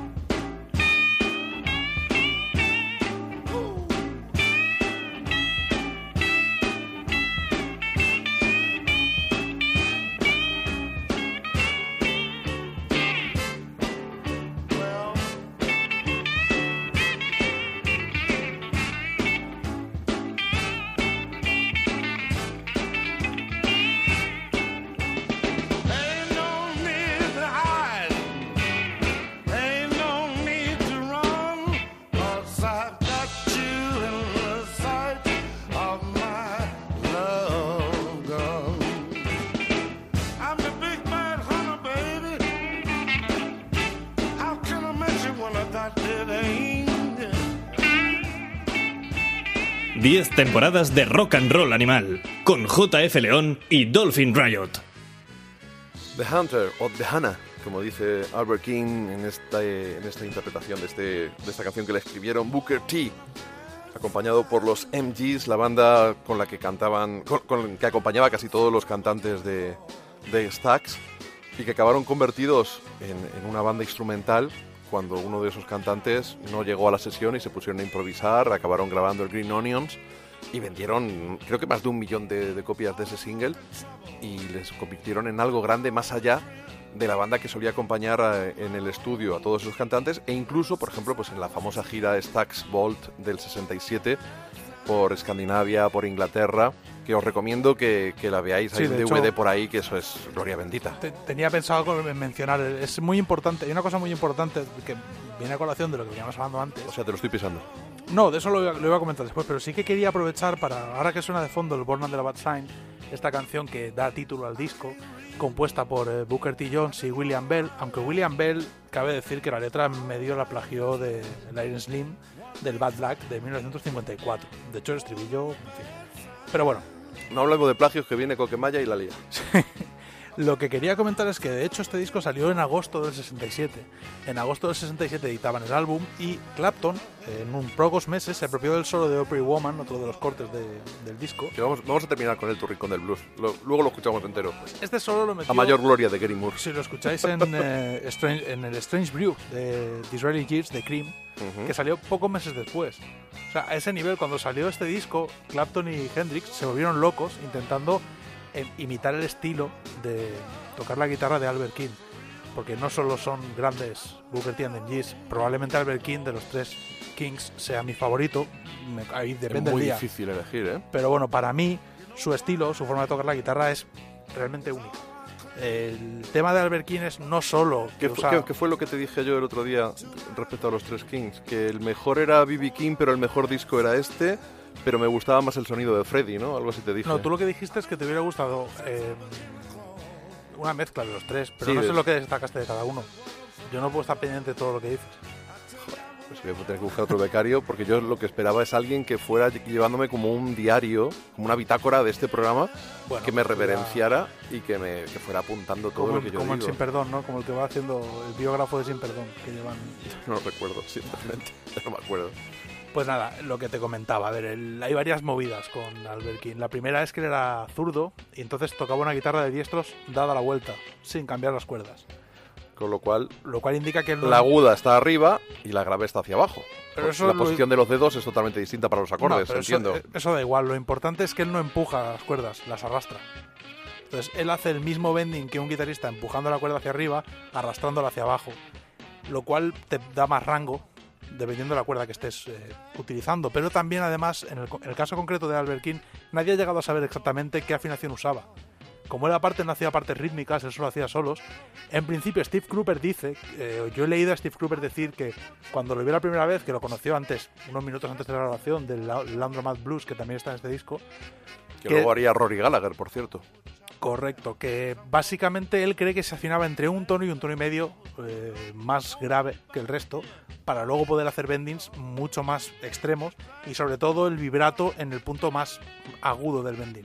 Subía hasta dos tonos, lo cual es bastante espectacular y es algo que Jimi Hendrix de hecho imitaba. Cuando veis a Hendrix, hace estos bendis sostenidos, que aparte hacía esta postura con el brazo como que medio bailaba. Recordemos que también es zurdo, pero sin embargo Hendrix sí que Sí, cambiaba sí que el orden de las cuerdas. Llevaba las cuerdas bien, lo que pasa que las, Llevaba una, o sea, los dos llevaban una cuerda, una guitarra no para zurdos, sino una normal girada hacia el otro lado. La diferencia es que Albert King no tocaba las cuerdas, las dejaba como estaban, con lo cual las graves estaban abajo y las agudas arriba. claro, Y sin embargo Jimi Hendrix cambiaba el orden de las cuerdas y ponía como en una guitarra normal las graves Tocaba- arriba y las agudas abajo. como tocamos todos. La, ya te digo, pero es importante esto, que de hecho, en el caso concreto de Cream, el primer doble de, el primer doble disco de la historia que llegó a ser platino fue el eh, Wheels, Wheels. eh, Wheels of Fire. Ah, eso, Wheels of Fire, Wheels of Wheels, Fire. he dicho. Wheels of El Fire, Wheels of Fire de Cream. El single, ese disco salió un año después, menos de un año después. El single fue una versión de Born on the Bad Time, que estuvo casi 15 semanas en el número uno. Entonces, a ese punto era la retroalimentación entre unos y otros, teniendo en cuenta sobre todo que Albert King era un músico desconocido, o debería haberlo sido, en Europa, que grabó en un estudio del sur de Estados Unidos, que en el fondo tampoco era Motown, no era una fábrica de singles, era, una- era un estudio, de hecho en el propio Otis Redding, que era el book insignia de Stax Records, tardó mucho en sacar un número uno. De hecho, ¿Cuándo murió? cuando murió, En- tuvo que morirse. Murió en diciembre del 67 y el número uno fue la canción con la que hemos abierto este programa, que la terminó Steve Cropper, Con él ya... con lo que había dejado grabado y por eso tiene tanto relleno y se repite un poco. No se sabe nunca si, si no hubiera muerto eh, Otis Redding, si la canción hubiera sido un poquito distinta o no. Y si Otis Redding y- y hubiera se publicó- esa línea o no, porque eso Bueno, era re- otro estilo ya. Un inciso en Otis Redding. Otis Redding estaba fascinado por los Beatles y por Bob Dylan y ese disco que estaba grabando en el que estaba esta canción, el Sitting on the Dock of the Bay, a nadie le gustaba. No le gustaba a su mujer, no le gustaba a los de Stax. Estaba- nadie, estaban sí. tirándose de los pelos. El único que confió en ese disco y por eso lo produjo y lo acabó fue Steve Cropper. Pero claro, hay un problema. mm, El hecho de que desapareciera el pobre Otis eh, nos privó de saber hacia dónde hubiera ido. Pero ¿y los ascensores que dejó? No hagamos chistes con Otis Redding. El, el tema de Otis Redding es que, es que fue el último single que grabó, el número uno, el único número, uno de su carrera, y fue el primer paso en otra dirección que daba. Sí, sí, sí. Pero es que eso es lo que te iba a decir yo antes cuando me has visto hurgar en el cajón de los discos y he sacado uno de Freddie King. ¿Te fijas que este disco de Albert King, pese a que es blues, es un sonido mm, quizá menos radical, está suavizado por, por, por el son? Bueno, por- es que no hemos mencionado los Memphis Horns, que claro, también que graban claro. los vientos del álbum. Pero es que este disco de Freddie King, el Getting Ready, que bueno, pero es más bluesero. es, pero sigue siendo. De, de hecho, Leon Russell casi creo que montó el sello para sacar este disco en particular y llevar al público del rock a Freddie King. Y de hecho, el sonido de este disco, que es el más mainstream que tiene, creo yo, Freddie King, es el. eh, o sea, digamos que estos músicos de blues consiguen el éxito cuando se alejan en realidad un poquito de, de- de- Bueno, de hay- la ortodoxia. Básicamente Y se van hacia un sonido más estándar, más mainstream. hay que tener hay que tener claro lo siguiente Albert King eh, derivó al funk pero él siempre fue un músico que muy interesado en la música funk pero además fue un, fue un guitarrista con muchas particularidades de hecho él no tocaba partes rítmicas entonces ya en este álbum puedes identificar sonidos muy lejanos al blues y el blues es él es su alma la forma en que habla ya directamente es el blues entonces eh, lo guapo de Albert King es que puede estar haciendo una versión de quien quiera y va a sonar siempre a Albert King y Albert King es el blues. Es un poco esa la, la movida. Entonces la forma en que él lo hace es tan única e irrepetible y tan difícil de imitar que es la obsesión de mogollón de guitarristas. De hecho, he encontrado declaraciones desde Warren Hayes hasta Michael Bloomfield, todos hablando de lo imposible que es ser Albert King si no eres Albert King. En el caso de Freddie... Warren Haynes, inciso, en Madrid, en una fiesta de presentación de una azquena, en la sala Aqualung, se cascó con los God Mule una versión del The Hunter flipante. Es que, bueno, Warren Haynes es un máquina. Un día, hay que, un día hay que dedicarle, bueno, podemos dedicarle un programa a Warren Haynes, pero Sí, una sección de- del Rincón del Blues, desde luego. Freddie King es el que más se metió en el boogie de los tres reyes, porque B.B. King es el más ortodoxo, es un músico de blues clásico, prácticamente es el blues clásico, es B.B. King, por así decirlo. Es el más ortodoxo y cuando se separó del blues se acercó más al pop normalmente, incluso con Tracy Chapman y gente así. Pero Freddie King, que también se fue al funk, siempre fue un guitarrista muy agresivo, con un nivel, con un ataque brutal, unos bendings, un nivel de agresión muy alto. De hecho, para mí, eh, ya tú puedes ver incluso en guitarristas como Angus Young la influencia de Freddie King, porque es hacia donde iba. Y cuando lo ves en directo, incluso la etapa que llevaba su banda de funk, eh, el tío suena a, suena a CDC, se pone a hacer boogie y te agujerea. Próximo rincón del blues, Freddie King. Bueno, Eh, Freddie King i- es- Imposición del director del programa. El Getting, Getting Ready es un discazo. Vamos Y a dejarlo para la semana que viene. Vamos a... También te digo que Getting Ready tiene su puntito de Delta también. Hace Sí, algo- sí, sí, hace- por supuesto. Es más blues tradicional. Nada, es- nada es categórico de lo que se dice porque la música no es algo científico, sino es un arte Pero vamos, y la gente pone el alma. La pregunta es, ¿este disco habría sonado igual? La respuesta es evidentemente no. Sin Booker T and the MGs No, detrás. no. No, de hecho, eh, Born Under a Bad Sign es una canción que compuso Booker T en una noche. Fue William Bell a su casa y le dijo, oye, mañana hay grabación con Albert y, hay que, y no tenemos nada. Porque otra cosa, lo que lo comentamos al principio del programa. Es decir, esto no... Esta gente no se encerraba en un estudio durante un año con un millón de dólares y, y componían un disco. No, no, no. Llegaba Albert King, oye, mañana viene Albert King y no tenemos nada.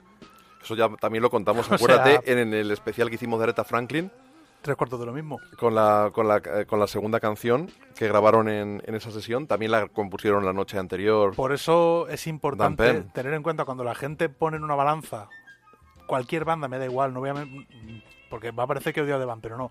Cualquier banda de músicos a la estándar, por así decirlo, con los Fame Studios o con eh, Stax, es que no se puede hacer. Porque para empezar, ningún grupo tiene tantos éxitos como estos dos estudios juntos. Ni por separado. Pero el hecho de trabajar así, el hecho de que aparezca un tipo como, con la personalidad además de Albert King en, en tu estudio, y tú no tengas nada, y lo que grabes se convierta en una de las canciones más importantes de la historia de la música popular norteamericana, es increíble, es incalculable, porque mm, con Aretha Franklin, digamos que podría vivir todo el mundo que participó en esa grabación de royalties. Y, lo- bueno, fue una grabación, bueno, viene Aretha Franklin, bueno, a ver qué hacemos. Hombre, es que Aretha Franklin era O sea, una ojo, en ¿eh? aquel momento era una promesa nada más. Claro, ¿eh? es que no era nadie, y Albert King no era nadie. Albert King llegó a Stax con una mano delante y otra detrás. Que y- rima con Stax. Fue Steel, que tenía eh, Estel, bueno, se llama Estel, ¿cómo se pronunciará el nombre? ¿Estel? No lo sé. Sí, la hermana, la hermana de, vamos, eran las los dos hermanos que eran Socios del estudio dueños de Stax. y ella tenía la tienda la al lado tiendecica al lado. y que era la que testaba un poco lo que le gustaba a la chavalería. Claro, por, los discos que vendía. Llegó Albert King y la primera conversación fue con ella. Ella se acordaba de él porque Albert King tuvo un éxito en, en las listas de, de Rhythm and Blues y le propuso, oye, ¿por qué no grabas Landromat Blues? Y él dijo, bueno, vale. Y a partir, así empezó la cosa. De hecho, en aquel momento incluso no sabían qué iban a hacer con Albert King. Empezaron a grabarle sesiones sueltas y no se imaginaron que eso iba a acabar convirtiéndose en un disco. De hecho, no es un álbum conceptual, es una, una colección de singles que decidieron editar como disco en agosto del 67. En ese momento, la hermana de Jim, Jim Stewart. No me salía el nombre de su hermano, capo de, de Star Records. Y lo de Stax, de hecho, es ST por Stewart, por él, y, y Axe por el apellido de ella, que era Estelle Axton. Axton. Sí. El- la cosa interesante de todo el asunto es que en aquel momento, en ese, ese fue el verano del 67 en Estados Unidos, fue el verano en el que, por ejemplo, El verano del amor. el verano del amor y el verano de, de la- de los disturbios raciales. O sea, entre el 66 y el 68 hubo una de, de movidas bestiales con los derechos civiles. Hay una película que se llama Detroit, que lo que comenta... El año lo que- pasado estuvo nominada al Oscar hace un año. correcto. con Y el- muy buena, muy buena, de- brutal. De Dirigida por Bigalú. Catherine Bigelow y el prota es el John Boyega, el actor que Sí. luego hace de... Bueno, que trabaja Es desgarradora. Es, es una Es- película... eso, eso sucedió en junio de 1967. La música negra estaba absolutamente ligada a los derechos civiles. El blues había quedado muy, muy relegado en segundo plano. Sobre todo el blues mm, de Chicago, por así decirlo. De ahí que tipos como Magic Sam ya no aparecieran en ningún, en ningún chart de ventas. Entonces, el disco que convirtió de alguna manera el blues en algo que querían oír los jóvenes que estaban interesados en la música, Eric Clapton, Jimi Hendrix incluso, fue Albert King y fueron Booker T and MGs con este álbum. Eso es muy importante. Tengamos en cuenta que en el 68 incluso James Brown acabó metido en la movida de los derechos civiles. El concierto mítico después del asesinato de, de- El 4 de abril mataron a, Martin- a Martin Luther King en el 68. El 5 de abril tocaba en Boston James Brown. Y le pidieron que no lo suspendiera y aplacó a las masas, ¿eh? Porque se, Sí, se- sí. se veía venir una matanza. Y está en YouTube. O sea, esto lo podéis encontrar porque eh, esto es curioso. Esta historia es, es- es guay. En la autobiografía de, de James Brown él cuenta que perdió dinero pero lo hizo por la paz y por su gente. La verdadera Pa- historia... Para que pierda dinero James Brown. No, no, es que la verdadera historia es que el alcalde de Boston y, se comunicó con las masas y les dijo, por favor, no, lo- que los blancos se queden en casa y no vayamos a tener un problema. Un recinto para 14.000 personas, de las cuales 12.000 iban a ser blancos y 2.000 eh, afroamericanos. Entonces él negoció con James Brown poder retransmitir por la tele el concierto. Y James Brown le dijo, quiero 60.000 dólares. Hijo de puta. o sea, que le pagaron 60.000 dólares. Y si no, no lo retransmiten. Pero lo, Chuck- es un poco como Chuck Berry con su película, ¿eh? claro. El chantaje este. impactante es el momento, porque, porque lo puedes ver, si ir a YouTube lo podéis encontrar, en el que se va a liar parda, aparte suben unos chavales, él les anima a bailar, la poli los intenta reprimir. James Brown para la poli primero, ojo, a polis blancos de estos, que no los para cualquiera. Pues James Brown les dice, "Ch, quietos, a mi, a mi gente no le pegáis. Los chavales se les ve que se ponen sandongueros y el tipo para el concierto y le dice, le dice a todo el mundo, ¿me vais a hacer quedar mal a mí? ¿Y vais a quedar mal vosotros? Pero sois mi gente, aquí no va a haber ningún disturbio, vamos a seguir bailando. Y acaba el concierto. O sea, es el, eh, fue- para un disturbio que en todo el, todo el país estaba ardiendo en ese momento. Pero a ese respecto, eh, hay que decir algo muy bonito de Stax. Y es que si, si profundizas en la historia de Stax, ya sea con algún libro o con el documental que hay, y claro, recordemos que Steve Cooper y, y el bajista eh, Donald Duck Donald Duck, sí. eh, son blancos. Sí, claro. Pero sin embargo, Booker T y el batería son negros. Bueno, baterías hubo dos, pero son negros. Bueno, pero el mítico que es Al, Al Jackson Jr. era negro. Pero es que, que esa gente en un barrio chungo de Memphis se uniera para hacer música, que intentaran ir a los mismos garitos. Un poco conectando con la película que está ahora en los cines, Green Book, que os recomiendo, aunque es un poco blandita y con happy ending y todo esto, pero basada en una, una historia real. Y en el Lorraine Motel es donde se iban juntos a bañarse en la piscina y donde pasaban ratos juntos estos músicos, mm, siendo un ejemplo de la colaboración multirracial. Y en Lorraine Motel, tristemente pasó a la historia porque es donde mataron a, A Martin, a Martin Luther King. Y es donde lo reconstruyeron el respe- museo, respetando el balcón donde le mataron y la habitación de- del hotel en la que él estaba, que para eso los americanos son muy así, muy prolijos, que decís en el Río de la Plata. eh, en el Roraima Motel lo han reconstruido en el Museo de los Derechos Civiles. No sé si te he dicho que estuve ahí. Sí, sí, sí. Y al otro lado de la calle, desde el hostal, desde otro hostal, que es desde donde le dispararon, también lo han conservado y está unido por una galería por abajo, como parte del museo, en la que te cuentan las distintas teorías acerca de la conspiración que, que implica a gente de muy arriba para matar a Martin Luther King. De hecho, estaba leyendo, una, estaba leyendo al respecto del otro día, por una entrevista. Bueno, me estaba documentando por una movida. Es, es muy interesante esto. Tengamos en cuenta que entre 1967 y 1969 cambió todo en Estados Unidos. De hecho, 1968, por, también por la relación con la guerra de Vietnam, es año. es conocido como el año que, de- que destruyó América. O sea, mm, tengamos en muy en cuenta que el hecho de que Stax permaneciera a flote fue muy complicado. En el año 67, además de este álbum y de la cantidad de singles que sacaron, que son todo, vamos, oro molido todo, tuvo lugar la gira en Europa. La gira en Europa de Stax no fue cachondeo. Para empezar llegaron a Londres, cuando llegaron a Inglaterra los Beatles les mandaron limusinas a Booker T and flip- que ellos fliparon. Que, los, los Booker T and venían pensando a ver, dónde, a ver a dónde vamos, a ver quién nos conoce. Pues bueno, los Beatles les mandaron limusinas. Toda la gira fue un éxito. Solo grabaron los conciertos de uno de Londres y uno de París.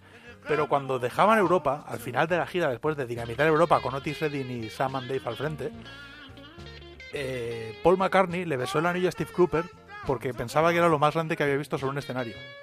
O sea, Paul McCartney. Paul McCartney en el 67, no Paul McCartney ahora. Eh, Paul McCartney en el 67 creyéndose el puto amo porque era lo que era en ese momento. puto amo. Entonces, hay que tener en cuenta que además del la- el hecho de ser una banda multirracial, el hecho de ser súper, pero además de- no progresistas, directamente adelantadísimos a su tiempo porque estaban en Mississippi. O sea, esta gente, no, o sea, el sur de Estados Unidos en ese momento no era para ir dos negros y dos blancos a meterse en un bar a tomar birras. No, no, no, no, te echaban directamente.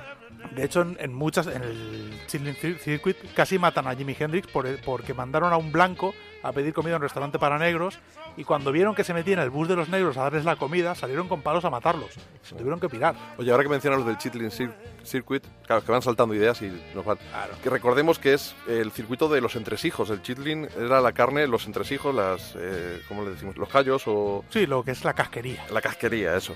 Que es lo que se podían permitir los negros. Y, Sí, y claro. al circuito donde tocaban los negros en el sur de Estados Unidos es así como le llamaban. Y es ahí donde empezaron todos estos a patearse el culo. Todos. Y conecta con el Green Book, la película, porque es el, es el libro verde que te decía a qué sitio puede ir, pueden ir los negros, tanto hoteles como restaurantes, en el sur de. Estados Unidos, sin complicarte la vida.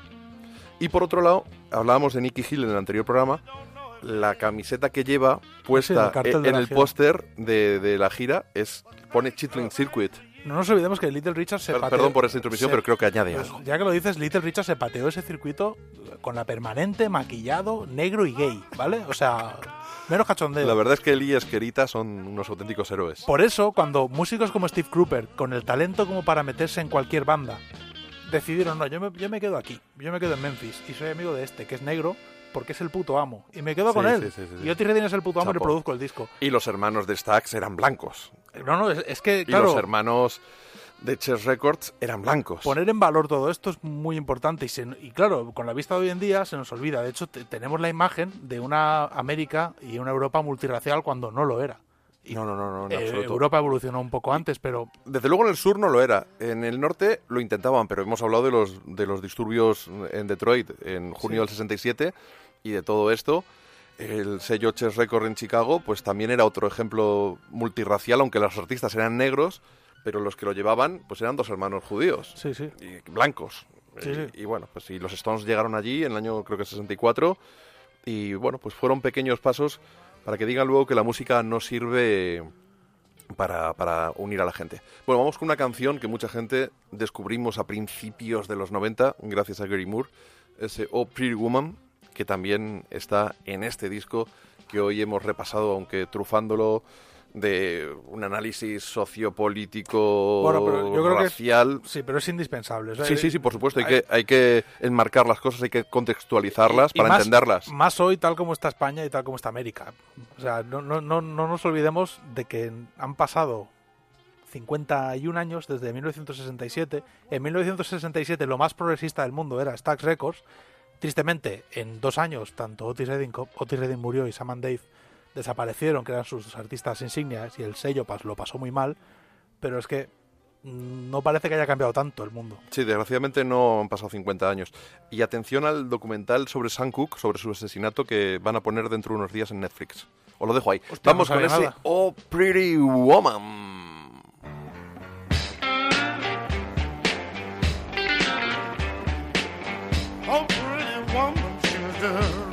Sun, says all you cheap paint and powder ain't gonna help you none.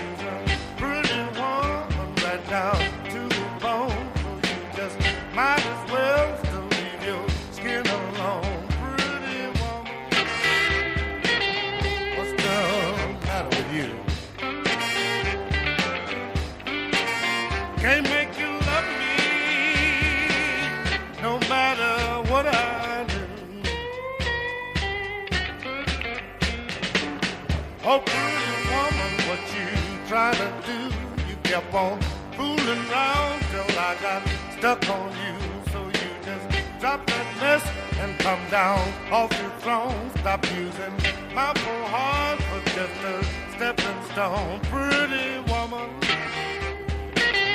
what's the matter with you? Can't make you love me no matter what I do.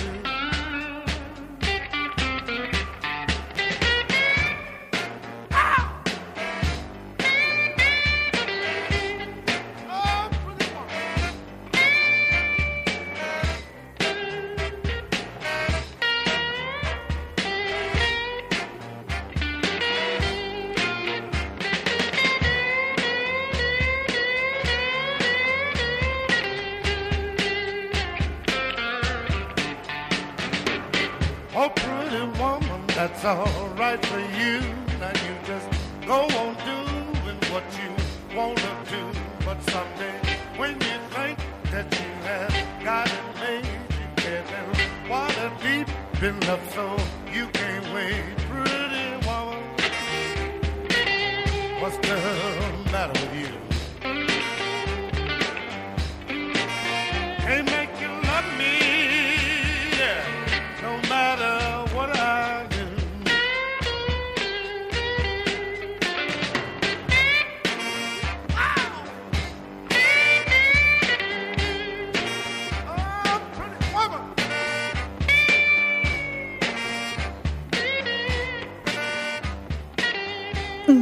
Animal con JF León y Dolphin Riot.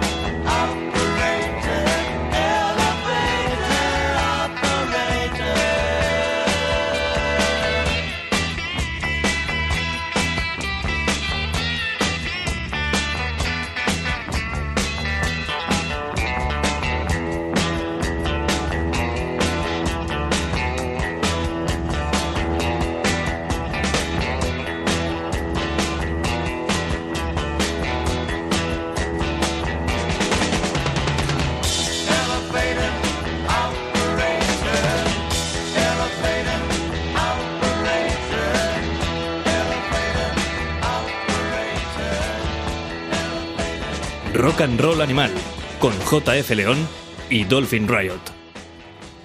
Así a tradición nos hemos colado el Elevator Operator, una rima fácil, pero que da pie a una gran canción Hay que sacarla, ¿eh? de Gene Clark con los Gordon Brothers, después de irse, de abandonar a los Birds.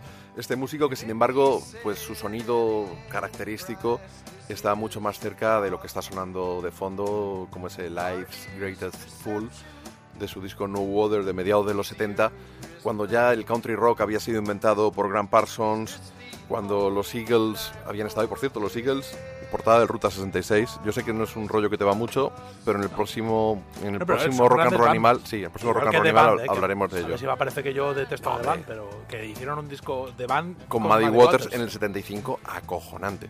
Mira, vamos a, yo, yo estoy sacando, ya estamos sacando canciones para el próximo programa. Acuérdate, los Eagles, The Band con Muddy Waters. Es mejor Tienes que hacer tu Freddie King en el rincón del blues. Es mejor para los, los que no pilotéis mil a Muddy Waters, Hard Again grabado en 74, cuando eh, que quebró Chess Records, se liberó por se liberó desde desde el 48, yo creo, de Chess Records. es con el de Johnny Winter, ¿no? Claro, entonces como quedó libre de- por, por primera vez desde que empezó a hacer blues eléctrico de su contrato con Chess Records, se quedó un poco en el limbo. Lo cogió Johnny Winter, le prestó su banda, le produjo el disco y lo editó con su sello. Un día hay que hacer un programa especial bandas que se prestan a otros, como los Heartbreakers de Tom Petty y Bob Dylan, como los MGs, por ejemplo, con este disco de, de que hemos hablado de Albert King. Bueno, que los Hay un montón de bandas que se han ofrecido. Los MGs se han prestado mu- como a mucha gente, claro. Bueno, Booker. T and the MGs, se me olvidó decirlo, cuando hemos hablado al principio del programa.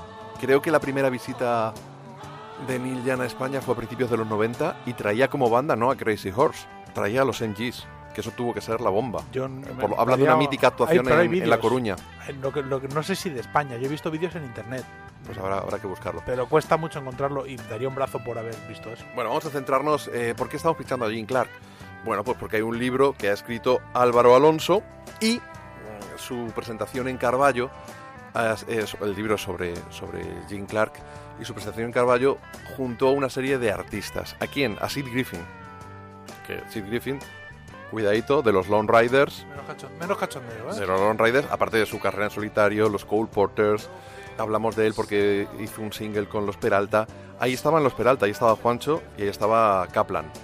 Eh, estaba Óscar Avendaño también. Y estaba Moses Rubín. Con lo cual lo que estamos es juntando aparte de la gente que va a estar muy pronto Claro. en la fiesta de Rock and Roll Animal dentro de un par de días o tres nada más, según cuando escuchéis este programa. Incluso algunos ya llegaréis tarde y os lo habréis perdido, un momento histórico. Y yo lo que espero es que sobre el escenario nos den la sorpresa de hacer algo parecido a esto en algún momento. Ya que se han conocido una semana antes de la fiesta Rock and Roll Animal, lo que yo espero es que juntos revivan esta magia. Esa va a ser la sorpresa. Esa va a ser una de las sorpresas. Hay más. Es posible. E- Eres muy malvado y eres si muy no- cabrón. Si ¿eh? no hay más, no pasa nada. Lo sabes que no pasa nada. ¿no? Bueno, voy a salir desnudo, pero tampoco quería Bueno. publicitarlo porque no se nos llenara de gente aquello. Bueno, pues, eh, la idea es que se llene. Y tú ibas a hacer de, de Ignatius, Ignatius No, Farray. yo no voy a hacer nada. Chupando Yo voy- yo pezones. Yo voy a ir a ver el bolo y punto. O- y a lo mejor ni eso. Qué desagradable eres, tronco. De verdad, la gente quiere conocerte, quiere... Que quiere- va, me va a querer la gente. me- quiere pues, Aparte, mi chiquilla está enferma, ¿eh? No, Bueno, pero de aquí al sábado se ha curado, hombre. está con un poco de otitis y de bronquitis. Bueno, si el fan de Otis Redding, que, que tenga otitis, tampoco es malo. Hostia, qué mal. Pues ojo, mi, eh, la primera canción que escuchó mi hija eh, fue Walk of the Bay, pero le flipa. Que tú Redding. Sepas. Sí, porque mi hija nació, me la dieron a mí y no me separé de ella prácticamente en un mes. Y la Pero la primera- barriga de su madre, pues escucharía otras cosas. Sí, me refiero una vez que vio la luz. O sea, sin, sin placenta, ¿no? Podemos decir, sin placenta por Cuando medio. nació, cuando nació. Después de nacer, las primeras canciones yo le puse, tenía elegidas unas cuantas. La primera de todas fue Pues te voy a hacer una confesión. Tú sabes que el día que nació tu hija, yo estuve en el hospital. Sí, bueno, al día siguiente. No fue ese mi primer día, Es que nació por la tarde, tarde, noche, tú viniste por la mañana al día siguiente. cierto. El momento que te despistaste, lo que le tarareé yo fueron las maquetas del disco de Rosalía, que yo ya las tenía. Y le hice ¡tra, tra! Mira, yo te digo una cosa, que yo realmente mi, mi- Tú te ríes, pero realmente yo crecí con, con un entorno muy similar a la a Rosalía, porque crecí en Barcelona. Eh, De hecho, es, es que en mi instituto se escuchaba hasta tijeritas. Hablábamos de apropiación, cultural o no, realmente no tiene sentido eso. La rumba catalana se extendía incluso hacia la rumba la, pues, rumba cubana, se escuchaba las habaneras también tienen esa misma, esa misma herencia cubana, la relación con el flamenco, el flamenco en Cataluña es muy muy popular y entre las chavalerías se escuchaba la misma cantidad de hip hop que de rumba catalana realmente, eh, porque creces en creces en ese ambiente, o sea, sobre todo en el estradio de Barcelona. Y realmente Rosalía es una chavala muy propia de la zona en la que habrá crecido. Bueno, ella es de San Esteban de Rubires, no lo sé, pero vamos. Que, Yo es que todo eso me suena al vaquilla y a toda esta historia. pero es que es, Entonces me la, es- me- me la imagino a ella haciéndole un puente a un es coche. muy catalán, por eso cuando oigo a la gente hablar de que lo de Rosalía es eh, apropiación cultural y tal y cual, dices, pues que en Barcelona eso bulle en las calles también, Oye, me he acercado al, al cajón de- del blues hablando de Rosalía. y he sacado... Es este el disco que decías, ¿no? No. Con Johnny Winter, ¿no? Eso, ese ya no es. Porque Es aparte el está Hard- con, con es- James Cotton. Porque James Cotton grabó la armónica en Heart Again. Ese es- eso, es- eso ya es... A ver, déjame que lo mire. Y está aquí el de Bustock Album No, Breaking It Up, Breaking It Down. Este, este no es. con The Band. Este, pues, No tengo, no. Heart Again, la, la portada sería, creo que es Maddie Waters solo con una gabardina. Estoy- ahora no, me lo acabo de jugar. ese sí. Eso es un triple es, sobre la bocina. Heart Again, la versión mítica que ponen en todas partes, eh, del que suena como más, eh, por así decirlo, Con flow. no, con, con más volumen, con un máster un poco más robusto de del mítico estamos fatal, ¿eh? eh, Emma Men, la versión de Maddie Waters. Sí. ¿Cómo se llama? De Bo Diddley. Sí, mamén. pero la, la que hace Maddie Waters, eh, Manish Boy.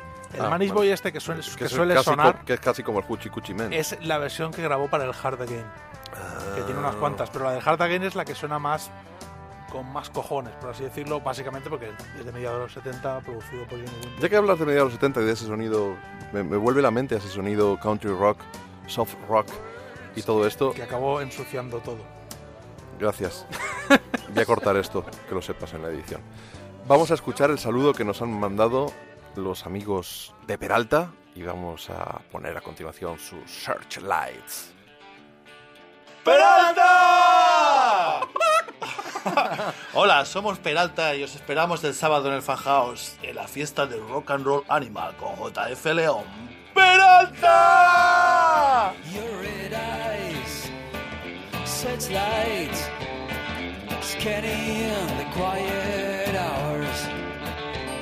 Your mind is led by signals, a motorboat far from dry land. I got stuck in a strange place when daybreak seemed so far when no rest can relieve me. I reach for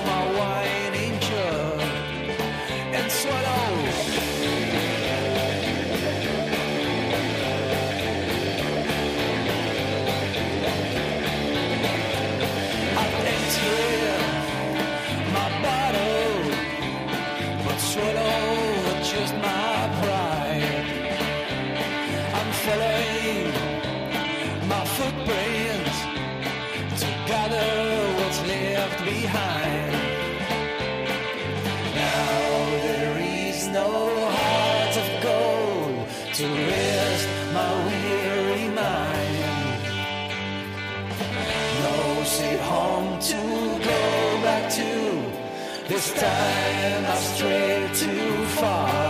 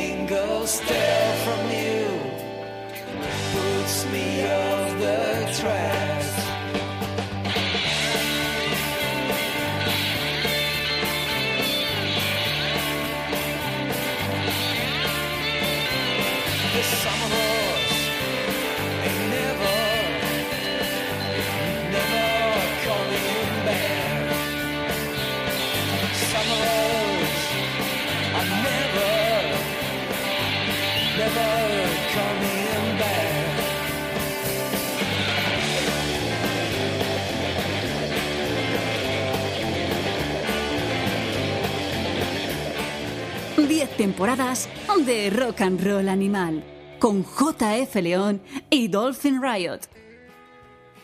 Peralta Time, Purples and Gold, ese álbum fabuloso que creo que fue el disco favorito de Rock and Roll Animal en 2015, casi cuando tú no habías nacido todavía, Dolphin. No, sí, yo, estoy- yo Peralta los. De hecho, la primera vez que escuché Peralta puede ser que los que fuera cuando me entrevistaste la primera vez en Rock and Roll Animal. Sí, supongo que habían sacado el 7 pulgadas, es el roller coaster. Sí, sí, yo fu- ahora es que de hecho vine, vine con Eva a la entrevista y lo pusiste en el programa. El Te mismo hablando de programa. memoria, pero yo creo pues que Tiramos de playlist rápido, ¿eh? es que recuerdo que tú pusieras, yo recuerdo estar contigo, que tú pusieras Peralta y yo no haber oído, no haberlo oído nunca, pero estar contigo. Con lo cual, como yo los he escuchado porque los has pinchado tú, eh, Como devoto fan del programa que eras, eh, cuando eras fan simplemente y no un colaborador estrella. yo creo que los pinchaste en ese programa, pero bueno, da lo mismo en realidad. Sí, Es- en realidad- Están en Spotify y son los putos amos. Sí, pero es tramposo porque no vais a ver la foto de Peralta. Debe haber dos Peraltas y han fusionado los dos la discografía. Tú pones Cuidado, ¿eh? Peralta en Spotify y hay mucho Peralta ahí, ¿eh? Sí, sí, Pero sí. bueno, hay un- solo hay unos que molan y... ¿Sabes la una cosa? de encontrarlos. Me tranquiliza que Juancho en, en Facebook ha colgado el chiste. Lo de una mierda así de alta. Ya. Bueno, un Peralta es como un... Un Peralte, pero no un Peralta. Ya, un Peralta. Es que es- Bueno, tienen una música fantástica y estoy deseando que llegue el sábado para que nos encontremos allí en el Fan House de Madrid. Quedan poquitas entradas, precios muy populares y el dinero no va a ser para nosotros, todo lo contrario, va a ser para los artistas que van a estar allí. Tanto Peralta como Moses Rubin, que también nos ha grabado un mensajito. Vamos con él y con una de sus canciones. Hola JF, aquí Moses Rubin. Eh, deseoso de que llegue ese, ese día 9 de febrero en, en Fan House, donde estaremos celebrando ese décimo aniversario, toda una década ya, de, de Rock and Roll Animal. Aprovecho para, nada, para lanzar un saludo a todos los que estáis escuchando, animaros a que vengáis en lo que va a ser una noche fantástica de música. Junto a Peralta yo estaré abriendo en acústico y, y nada, deciros que, que os esperamos a todos allí y que te sientan muy muy bien esos, esos 10 años eh, Rock and Roll Animal. Un abrazo muy grande y nos vemos.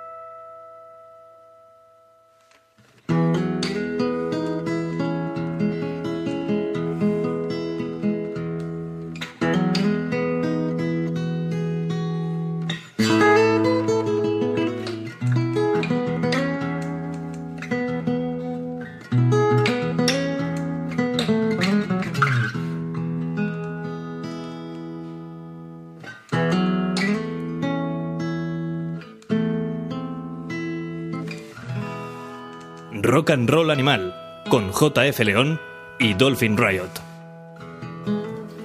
Transpenine, o Penine, o no, no sé qué.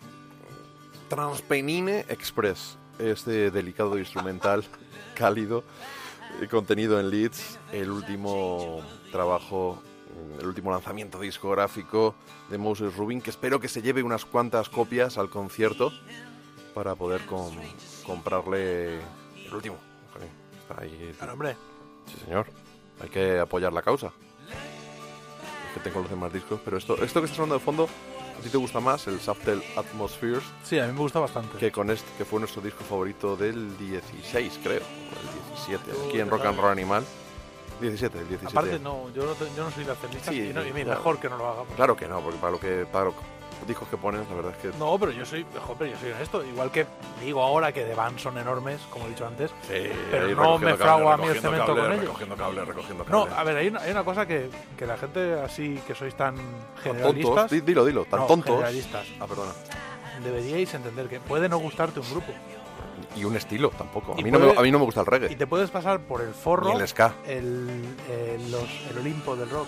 O sea, ¿por qué? Sí, pero- Porque, pero, pero quiero decir, pero hay que distinguir los gustos personales de. claro, pero yo solo, por lo y que las sea, fobias personales solo de la tengo gustos artistas. personales. No tengo otra cosa. Vale, y, y, pues. por ejemplo, cuando hago listicas, son listas de cuestiones muy personales mías. Claro. Por eso advierto que si yo mm, doy consejos, joder, que se me tenga en cuenta de qué te cogeo. Que bueno, como, como la cucaracha. ¡Tra, tra! Las dos patitas atrás. No, pero es verdad que a mí mm, me flipan cosas muy concretas. Por ejemplo, con los Eagles, pues como el, como el nota. O sea, si yo me subo a un taxi y suenan los Eagles, quítame los putos Eagles. Y ponme la Credence. Ponme la Creedence como, como, como The Dude. Pero es una cuestión que, bueno, Qué decepción, ¿eh? Lo del. que no ha ganado otra sido- peli. Ya, no, ya sí. Bueno, vamos a ver, a mí eso me da igual, ya ha sido la Super Bowl, pero sí que fue un hype ahí en todo lo grande volver a ver al Nota y para un puto anuncio de Y un cerveza. anuncio encima de cerveza con la chica esta de con el personaje de Sex and the City que Sí, no la- se puede dar más rabia o sea, ¿Cómo era? Eh, Carrie Carrie Bradshaw. Bradshaw. pero eh, luego ten en cuenta que John Turturro lleva años pero años es pues puede que lleve 20 ya claro intentando que los Cohen le permitan le cedan los derechos para hacer él un- una continuación y no Un spin-off de Jesus. Eh, bueno, él quiere hacer una peli en la que también participe de Dude, pero no le dejan. O sea, no le han, no les frago el cemento a los Cohen. Eh, Esa frase, igual que yo lo de Sema no lo he captado, tú lo de Fraguar el Cemento tampoco, no, ¿eh? lo uso, lo, lo intento meter Random, en ¿no? mi día a día todo el rato, para que la gente me mire raro. Hablo con poca gente yo habitualmente, o sea que tampoco. Bueno, ya que no sé si os he mencionado que tenemos una fiesta el día 9 de febrero, creo que me suena vagamente, lo hemos dicho ya, ¿no? Yo no, no sé, no... En el fan house, rock and roll animal. Vamos con hablando de, artistas que cambian de estilos. Por ejemplo, el último disco de Daniel Romano, ese Finally Free, se ha sacado de la manga un disco de folk estilo británico, Pentangle, Fairport Convention, Burn Yanch, que desconecta con todo lo anterior, por supuesto, ya no del artista country, sino del artista power pop que hizo luego, o Ancient Shapes, que eran parecían los Buzzcocks, haciendo punk. Tampoco te flipes. Es rollo Buzzcocks, el Ancient Shapes. Bueno, da igual. Bueno, Vamos sí, a escuchar Visto con mucho cariño. All the Reaching Twins, una de las canciones de ese Finally Free, el último disco de Daniel Romano, que va a estar de gira aquí en nuestro país en abril y no vamos, no tenemos ni puta idea de lo que va a hacer en esos conciertos.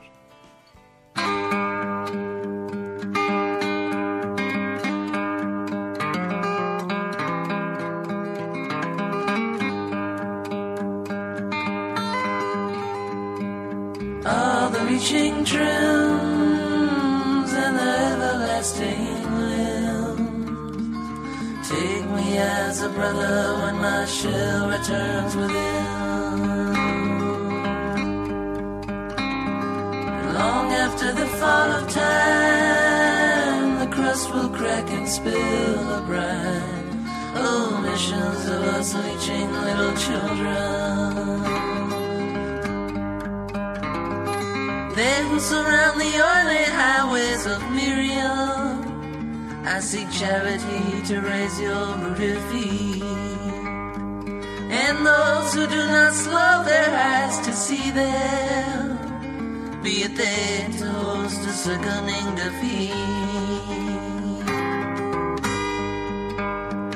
Although perhaps the stillness can devour them with many songs and laughter through the many splintered years.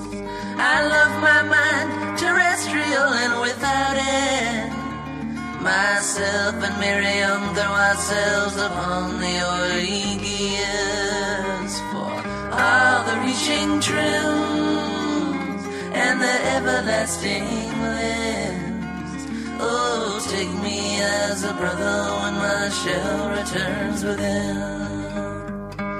Long after the fall of time, the crust will crack and spill the bright omissions oh, of us leeching little children. Not one load, but a million loads of pigment that complement the colors of our intellectual gore. The bramble of the undiscovered labyrinth is most certainly the venerated outfit of the Lord. Oh, stroke the backside hay leaves to the window. So the glass returns to sand, returns to pebbles on the beach. No question for an ever changing island. All these things appear to us, we learn them as we teach ourselves to reach as a million loves. Below as above, stretching with love, feeding us all with an exhale of purified wonder.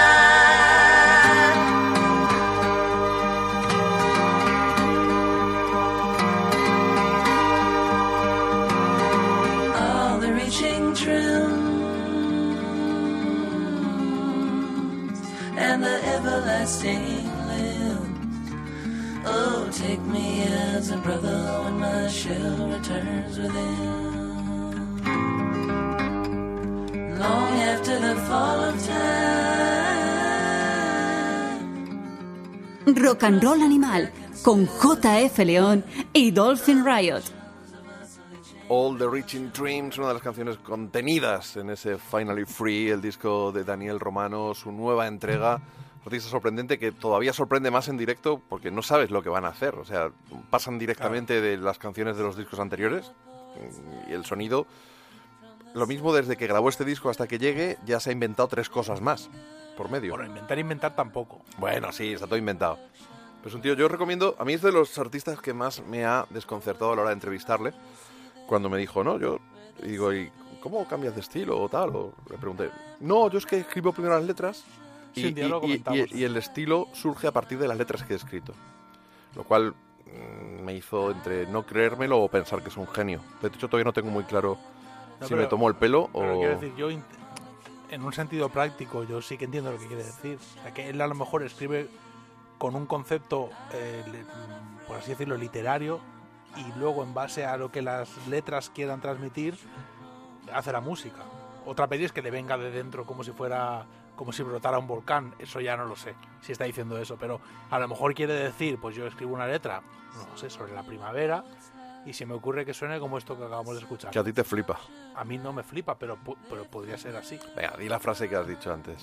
No me gusta. Sí, me no, pero di, la, pero di la frase que era chula. Que no, que entrarías en un local de ensayo a oscuras. Y lo mataría como un ninja mientras tocan esto, no. en serio, no me gusta nada, pero no pasa nada porque Pero, si no, pero, no o sea, tengo criterio. Pero una cosa, pero aparte. Me- es que me sabe muy mal decir que no me gusta un disco de alguien que aparte tiene, que tiene talento, talento, y es obvio. Pero, pero no pasa nada. Quiero decir, no te tiene por qué gustar todo, es lo que No, y de hablábamos. hecho, en mi tú caso- eres gracioso, que sueltes esas frases así un poco salvajes. En mi caso no te tiene que gustar todo, es casi al revés lo que hay que decirme. Oye, te, Te debería gustar algo te debería más. gustarte alguna cosa más. Pero bueno, es, es que no, ya te digo, hay un disco de él que me gusta mucho, el que sale vestido como una folclórica en la portada. Sí, el Count. Ese disco me encanta. Sí, es muy y lo demás que ha hecho, te lo juro que no, no le veo el punto. Pues mí- Tampoco. O sea, a mí una cosa que me pasa con este A mí sus siguientes discos me han gustado todavía más y siempre han estado en el top, en, en el- en ese top intrascendente que es el de Rock and Roll Animal. Y este no lo ha estado, no porque sea malo, sino porque no, no me toca la fibra sensible como los A mí anteriores. con este disco me pasa que las, que las can- me parece que son canciones eh, que hubieran quedado muy bien de otro, arregladas de otra manera. Que están a punto de plagiarte la Jimmy Page, ¿no? Pues son, no sé, pero quiero decir que le ha puesto. Tiene un rollo el disco que no, que no creo que le encaje en las composiciones, pero es ya una opinión muy personal y probablemente estoy equivocado, con lo cual, bueno, pero a mí no me gusta. Pero sí que las canciones se pueden grabar de, de- de mil maneras distintas. Claro, pero que a veces hay una canción que dices, sí, o sea, es un 10. Así como ves, por ejemplo, el otro día pinchamos a los Ruin Brothers y el último disco este, claro, el productor es Rick pero dices, sí, o sea, esto, esto, es, esto es redondo, te gusta o no te gusta. Y aquí como que Daniel Romano le veo que está ahí un poco en, en tierra de nadie, ¿sabes? Un poco... Sí, a, la, a la de- deriva en una barca por un río que no sabe bien a dónde va. Te entiendo lo que quiero decir. Mira, eh, no estaba Pero previsto, bueno. está fuera del guion, eh, pero hablando de... que- El guion. eh, del, bueno, del- bueno, no, guion. entonces yo no hablo más. Una playlist, mam- mamón. Eh, ayer buscando, mm, navegando en Spotify, buscando canciones para un, un hilo musical de un restaurante que tiene muy buenas hamburguesas en Torrelodones, pues eh, mm, metiendo canciones nuevas, me encontré con una versión de Sheryl Crow del Sweet Child O' Mine y que me ha recordado ahora de... ¿Y hay que ponerla? Sí, porque es- suena muy distinta. Bueno, voy al baño.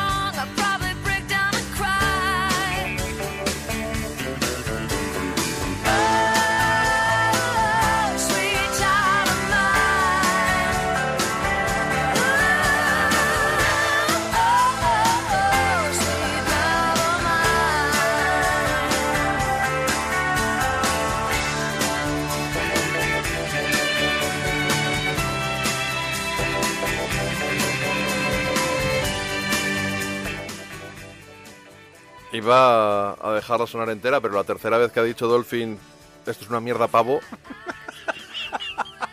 A Pues- ver, no, joder, pero... ¿qué es ya esto, se me han tío? quitado las ganas. Pues una versión del Switch O' Mine hecho por Sheryl Crow, porque estábamos hablando ¿de canciones De muy...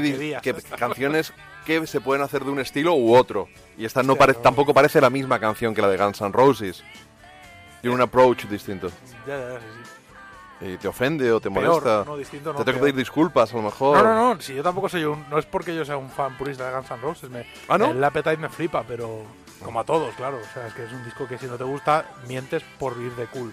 Es un discazo. Bueno, yo, yo acepto que haya gente a la que no le guste, ¿eh? No me jodas, es un discazo. Sea, ese es uno de esos discos que dices, mira, chapo. Que Sí, luego pero puede, no, pero puede no gustarte. Es una banda que luego realmente... Mira, la próxima vez que veas a, a Fernando Pardo, pregúntale si le gusta. Estoy seguro que no le gusta. A ver, yo no es un disco, yo es un disco que para empezar, como lo escuché muy de chavalito, me flipó muy de chavalito, con la perspectiva del tiempo me lo pongo en casa ahora y no me vuelvo loco, me gusta más eh, lo que ha hecho Izzy Stradlin en solitario. Hombre, Casey es muy grande. Pero hay que reconocer que es un disco que, oye, ah, bueno, a Fernando puede que no le guste, claro. Pero, es que te- pero por eso te digo que también hay que respetar un poco que haya gente que no comparta esta Sí, opinión con nosotros. Igual que yo soy, también tengo opiniones un poco controvertidas sobre discos muy clásicos. pero Y bueno. el, dis- y el nombre de Fernando Pardo ha salido a colación, porque ya dijimos en el programa anterior que va a estar de gira con Dick Dickerson y tienen un single que han grabado juntos, no solo con Fernando Pardo, sino con los Sex Phonics, que recordemos que son Fernando Pardo, con Loza, de parte de los Sex Museum, y con dos miembros de los A-Phonics o Aphonics, si lo leemos, que es un nombre muy chulo, ya dijimos, No, si para una lees en- banda de rock instrumental. Si lo lees en castellano sería Aponix,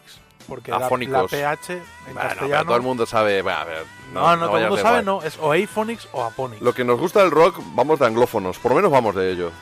Sí, pero es difícil, ¿eh? Porque no, no sabemos tanto inglés. Entonces al final metes Bueno. la gamba en alguna palabra. Entonces, eh, ahora que ya se está acabando esta canción, que para Dolphin está siendo una auténtica tortura, vamos a escuchar el Train with a Rumba Beat. O sea, ese tren con un ritmo de, de rumba. lo cual nos lleva de nuevo a ¡Tra, tra! Hostia. Te- te- es que te lo has ganado a pulso Pero con... si yo no- o sea, esto es, es una es mentira. Yo, no, estoy No, no, no, no. Me lo has hecho...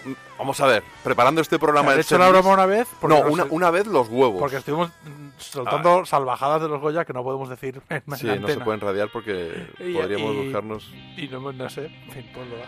No, pero quiero decir, sí lo hiciste varias veces, Dolphin. Es que no, no tengo registro mental de lo que hice, pero tantas no. Sí, pues, como para que a mí me Ni de forma tan molesta. No, para, como para que a mí me Estaba traumatizara, muy, sí. estaba muy sensible. Es- casi siempre. Way down in Jamaica, in the tropical heat. I met a gal, we took a trip on the train with the Rumblebee. Her eyes were bright and shiny, her lips were red and sweet. Her hair was black as the coal they used on the train with the rumble Rumblebee. Carry me.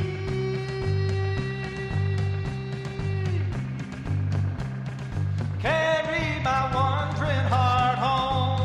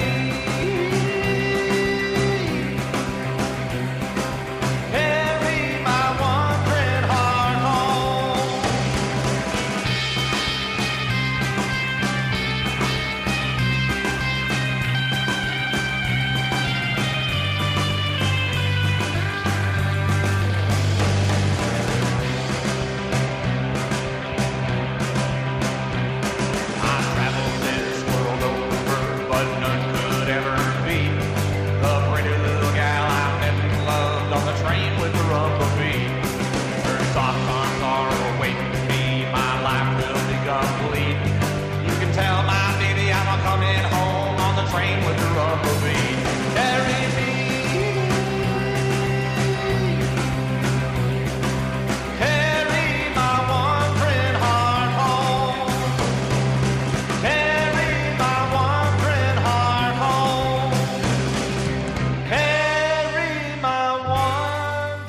Rock and roll animal.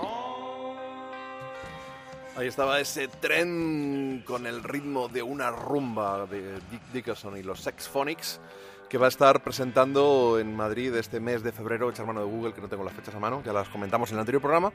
No pensaréis que este es un programa de servicio público, simplemente compartimos...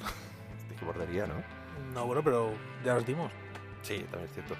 Y no hemos dicho las... Son en abril, hemos dicho las de... Está en Google. Las de... Es que Todo hoy- está en Google. Hoy en día lo de preguntar cosas eh, está- eh, suena muy borde, pero es como, míralo en Google.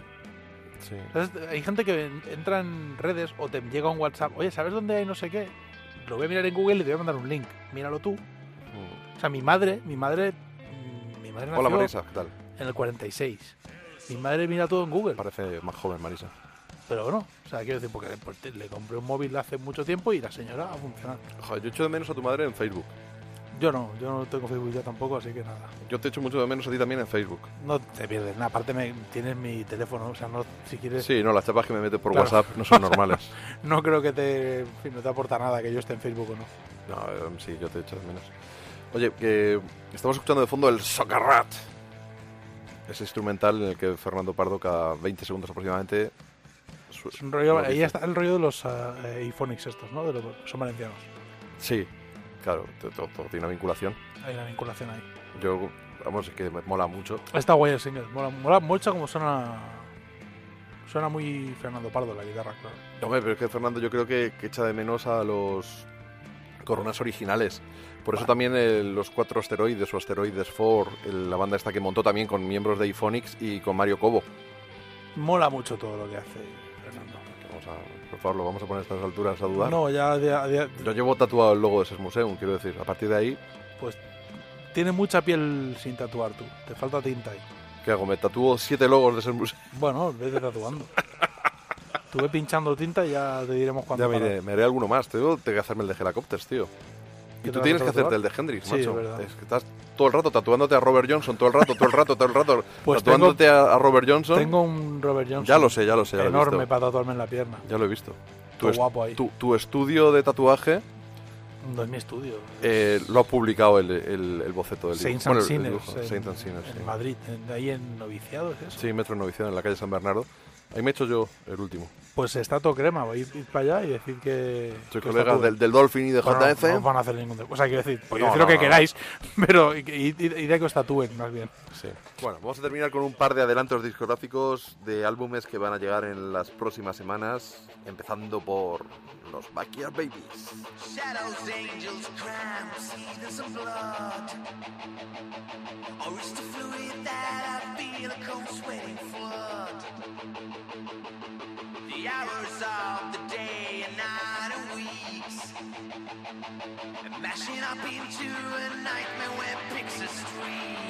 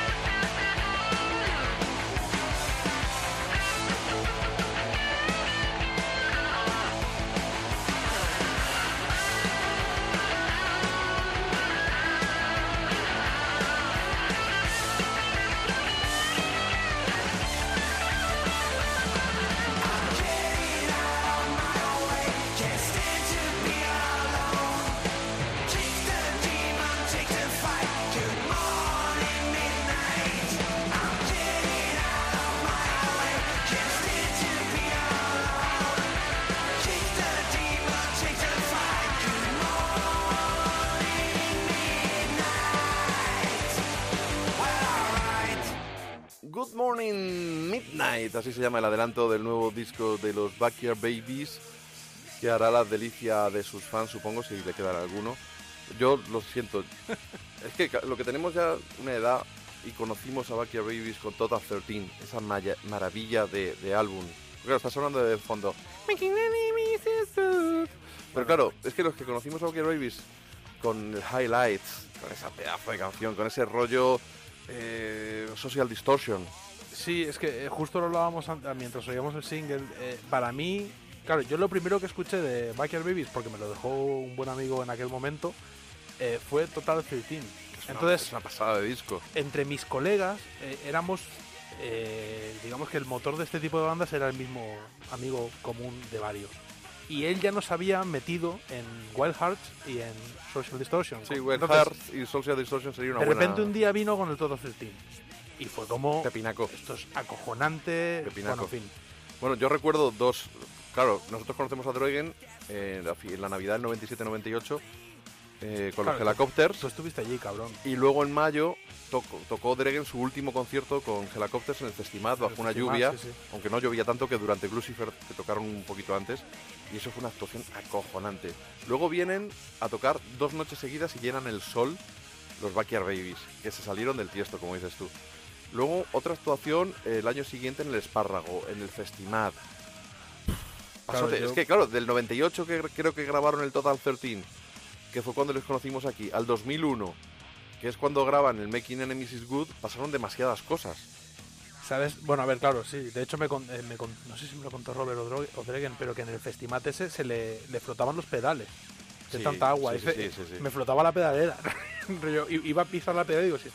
O Se sea, ha que ido. imagínate. Se ha ido. Pero yo recuerdo, yo realmente de- los descubrí con el Total 13 en el tramo que estaban terminando la gira del Total 13, que, que hicieron parte de esa gira con eh, ACDC de Teroneros en la gira de Steve Upper Lip. Es verdad. Y yo los vi justo cuando acabó la gira de ACDC, ese invierno, que yo creo que tenía 17 años, los vi en el Ramatados de Barcelona, que era la gira de presentación del Making Nemesis Good, que venían Danko Jones y Tyla abrió en con la White Falcon, él haciendo temas de los Dogs Damour. Luego Danko Jones y Baker Babies. Y yo recuerdo ese concierto con muchísimo cariño. Lo que sí que es verdad que ya Making Nemesis Good fue un disco que... Muy pastel, muy pastel. Costó, costó, sí. Temas aparte como One Sound, estos que han, que han No ido sé, grabando a lo no, largo de no, los años. no sé. Han- a, A a mí- esto a con mí síndrome me quitaron la ilusión. gusta.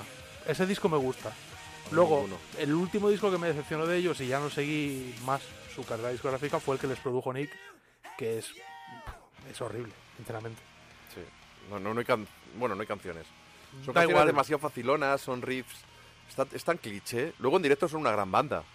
A ver, yo creo que así como Helicopters escogieron un camino Una evolución. una evolución tirando más que nada hacia el hacia la mezcla del sonido de Detroit de finales de los 60 con, Con, el hard rock de estadio de los hard 70. rock, sí, ese fue un poco el mix que hicieron Helicopters de evolución. Que yo entiendo a los garajeros del principio fans de Helicopter que les decepcionara. Sí, claro. Pero me parece una, una evolución más que digna, con buenas canciones en todo momento y con un buen sonido. Sí, pero bueno, se alejaron hacia un terreno en el que les salió bien y Backyard Babies como que intentaron, yo no sé si con Making Nemesis Good pretendían ir al mercado americano, el videoclip aquel de suecos luchando contra yankees. Lo, lo he borrado de mi mente, o sea, no, no me preguntes. No sé exactamente si iban en la dirección del punk este americano que luego se puso muy de moda y perdieron ese tren. No sé por dónde se perdió la banda en el camino, pero en mi opinión se perdió. Una pena porque yo cariño les tengo inmenso, los he Sí, visto yo también, yo 30 también. millones de veces. Yo a Dragon le adoro. O sea, Yo también, yo y su también. disco en solitario lo- me partí la cara con media España para defenderlo, yo le adoro. Además es un tipo que tuvo a bien colaborar en el disco de High Decibels de 77, lo cual para mí fue como un sueño, no, fue un sueño de adolescencia tener a Yannick y a Dregen. Pero claro, para mí eran los del Super City to the Max. Nunca van a... No, sé, es muy difícil. Entiendo que mi, mi punto de vista es muy helicópteros y yo realmente no este último single de Backer Babies no es que no me haya gustado, es que directamente... Bueno, Pues pues, no es mi rollo. Pues todo el disco que lo he escuchado es un poco este rollo. Que yo creo que tiene su público ¿eh? y al que le guste le va a gustar Sí, mucho. Lo que pasa es que nosotros quizás somos un poco puretas o quizás nos va otro sonido o- y, y tampoco hay que satanizarles. Ya está, es lo que hay, es una cuestión de gustos. Pero bueno, había que hacerse un poco eco de que estos señores pues están aquí de nuevo, de vuelta. con un nuevo 30 disco. años, ¿eh? Sí, sí, que se dice pronto. Es que el Diesel and Power... Aquí ya nadie tiene 20 años, ¿eh? No, no, no, no, no, no, no, ni mucho menos, ni mucho menos. 30 añazos de Backyard Baby. Yo lo pienso y ya ves, es lo que te decía el otro día, ya tengo recuerdos de hace 15 años. Madre mía, como... Imagínate tú. Bueno, pues yo. Joder, puta. Pues yo creo que llegados a este punto, lo que nos hace falta es que nuestro letrado le pase, le haga la prueba del algodón a Backyard Babies. Sun Freebird.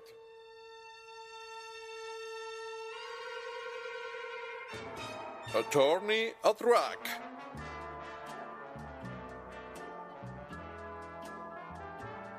Gracias a nuestro letrado, Rock and Roll Animal nos da la oportunidad de demandar a esos seres deleznables del negocio musical. Con la venia, su señoría, el sujeto aquí presente, de tez blanca y brazos tatuados. Eh, Sí, su señoría, no le mire de malas formas, es, es Dregen, es buena gente. Le tenemos cariño porque le vimos aterrizar en España con los Helicopters. A Dregen no solo le debemos su aporte en los dos primeros discos de la banda, sino que con enorme presencia escénica ayudó al despegue de la banda y con su guitarreo cubrió las espaldas de Nick cuando todavía no era un gran guitarrista. Sí, sé que lo recuerda, fue inolvidable su último concierto con la banda en el Festival. También le debemos al señor Reagan, aquí presente, la bendita resurrección de los helicópteros, con su entusiasmo y dando una nueva vida a esos riffs que el difunto Strings dejó registrados para la posteridad, a mayor gloria del high energy escandinavo. Si según usted, su señoría, es una fan del rock escandinavo, lo sé por su mirada. Pero, claro, mm, ¿cuál ha sido el problema, su señoría? Lo que nos planteamos es si en la actualidad tiene sentido la agonía de la otra banda del señor Dregen. Y por eso, por ese mismo motivo, estamos reunidos aquí hoy, juzgando al señor Dregen. Backyard Babies, ¿qué hay que decir de los Backyard Babies? Un combo que tocó el cielo con el poderoso Total 13. Sí, se lo traduzco, Total 13. Pero que desde entonces comenzó una incuestionable crisis, un declive impropio, inaceptable, tratándose de artistas que demostraron en su día tener talento y que arraigaron en nosotros bajas pasiones y emociones rockeras. Podría pensarse que ese maravilloso disco cargado de incuestionables himnos punk rockeros fue fruto de la casualidad, pero en cualquier caso no está justificado prolongar esta agonía. Al igual que en el salvaje oeste eran sacrificados los equinos que tenían la desgracia de fracturarse una pata para evitar el sufrimiento que supone morir deshidratado mientras las alimañas carroñeras te desmembran. Sí, señoría, lamento que tenga que imaginar esas visiones en su cabeza, pero con el mismo cariño y misericordia, y para evitar prolongar lastimosamente esta dolorosa situación que sufrimos todos, que sufrimos todos, su señoría, pido al juzgado y miro a los ojos del señor Degen, solicitando que los Backyard Babies han de ser, han de ser, han de ser disueltos.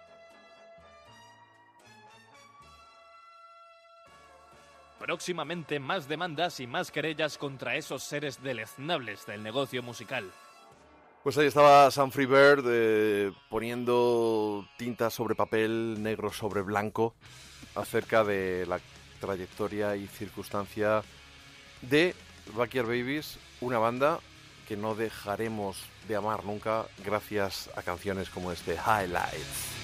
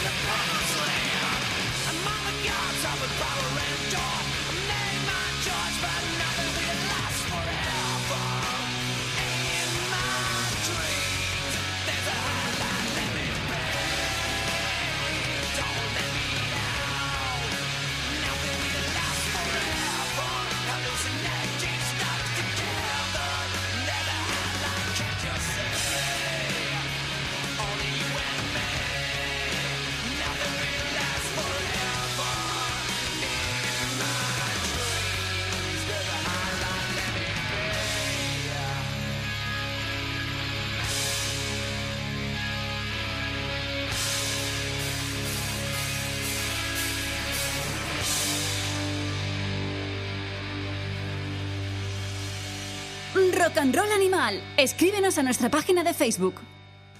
Enormes Backyard Babies Highlights, contenido en Total 13, un disco que te embriaga desde la portada, a ver ahí en calcetos a, a Drake en tus manos. Es que yo... yo- No, en serio, el disco algo- brutal, brutal, brutal. Lo tengo, de hecho, en vinilo en casa puesto ahí. Y es que es una obra... Ese disco, yo creo que me impactó tanto que es imposible que aunque los Backyard Babies hubieran hecho una carrera espectacular, no me decepcionasen de alguna manera. Pero coincide que se han ido un poco Ya, pero vamos a, ver. tomar por culo. Pero es que no sé, a mí ya te digo, a mí me impactaron con el Pain the Deuce, que es con el que le conocí, Grande Rock me decepcionó.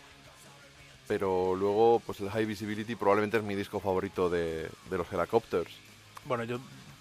yo es que, claro, elegir un solo disco de Helicopters muy difícil. El Right Earth Serenades, el recopilatorio. No, pero el, eh, para mí Grande Rock es una absoluta obra maestra, aunque sé que suele ser el disco que a la gente no le gusta, pero a mí me vuelve loco y By the Grace es, eh, no sé, ese disco realmente sí que es el disco que lo escuché y dije, yo quiero hacer discos, aunque me los coma. O sea, es- eh, podría... Claro, estas bandas en gente de mi edad han tenido un impacto muy bestia, porque además, como nos llegaban a través de internet, pero tú podías seguirlo... Yo recuerdo cuando, cuando salieron en portada del Popu, con Nick en un sofá, que fue la gira de Blaze of God, que había una entrevista de como tres páginas, o sea, era una banda que podías seguir de verdad. Sí, sí, sí. Era, era algo muy Eso para te marca, te marca. un chavalico que teníamos 18, 19, yo qué sé. Era como, hostia, ¿has visto? Ahí encontrado una foto nueva de Helicopters y era como...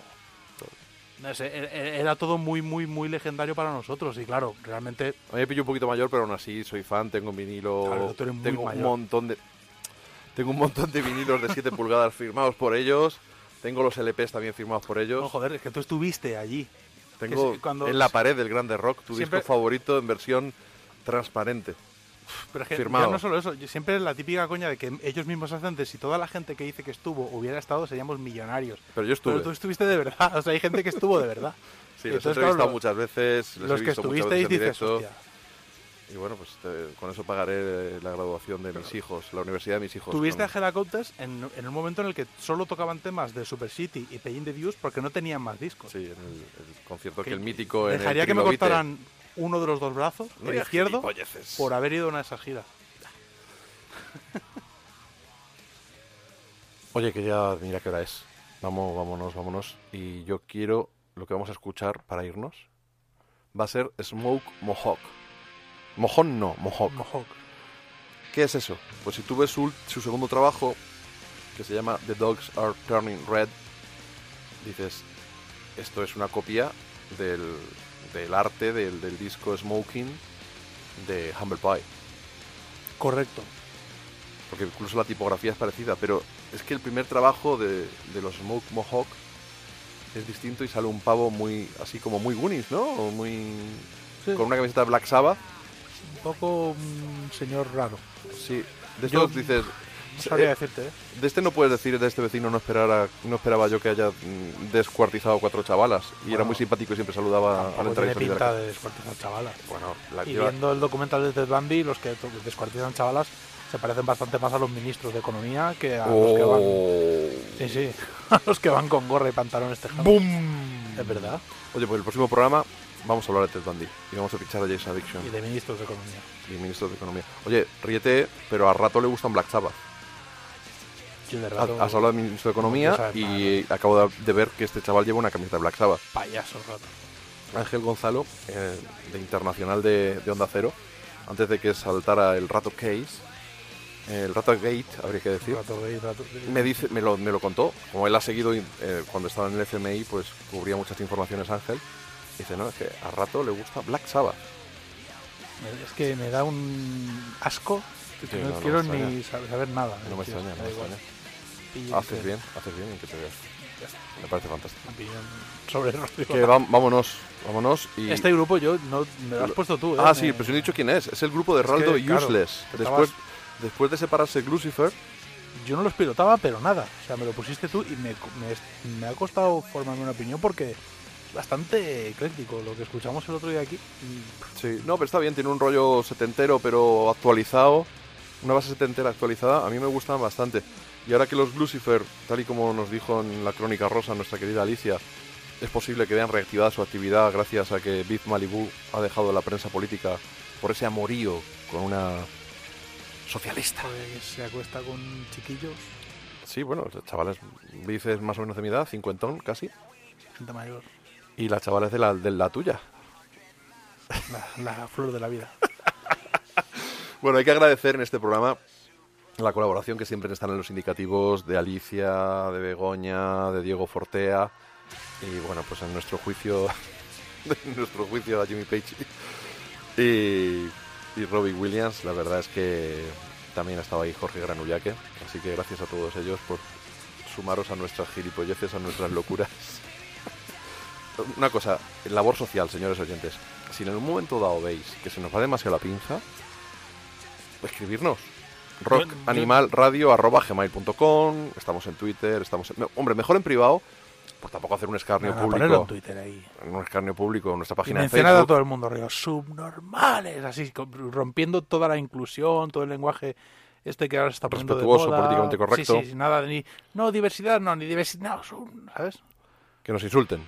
Pero aparte de, de forma que incluso ofenda a colectivos. Palabras Es que no deberíamos usar ya. Es innecesario, Dolphin. Eso es innecesario todas Bueno, luces. yo es lo que propongo. También cabe decir que yo tampoco es que esté muy metido en el asunto de estos gags, pero yo los veo guays. O sea, casi como público, cuando, porque me lo mandas y te digo, hostia, mola. Si no me molara, te diría, JF Sí, pero me falta habilidad como técnico de sonido. Para, Bueno, pero- para que quede un poco mejor. Hay que decir, bueno, todo es. Bueno, pero aquí, venimos, aquí no te juzgamos. hombre.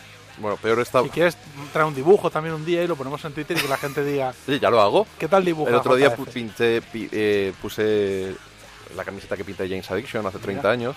Pintas, que está bien, pintas cosas. También la que hace tiempo pinché la de los Yardbirds. Haz un de Roger cenicero, the haz un cenicero con cerámica y lo ponemos en Twitter. No, pero pendientes he hecho. Y vendí en la sí, playa. tráete uno y lo Con ponemos 20 en Twitter. años. Es verdad. Es verdad. Sí. Me a vender pendientes. Saqué el carnet de conducir con lo que saqué vendiendo pendientes en la Estuve playa. haciendo manualidades y las vamos poniendo en Twitter y que la gente opine. Pues lo mismo nos podíamos sacar unos ingresillos. Bueno, O podíamos tener merchandising del programa. yo no, No lo ves, ¿no? no. Pero bueno, tú, tú con tu tiempo libre haz lo que quieras. Bueno, nos vamos con One Path Man Smoke Mohawk, la banda de Raldo Useless de Lucifer. Han sacado un par de discos en este hiatus de la banda, aunque en realidad había sido una separación pero ahora están de vuelta, pues igual que Helicopters, una mezcla de nostalgia, de ganas de rockear y de necesidad de pasta, unos más que otros, supongo. Nos vemos en unos días, si pasáis por la fiesta Rock and Roll Animal, saludadnos, si lo creéis oportuno y si no, pues tampoco, yo qué sé, os queremos igual. Adiós.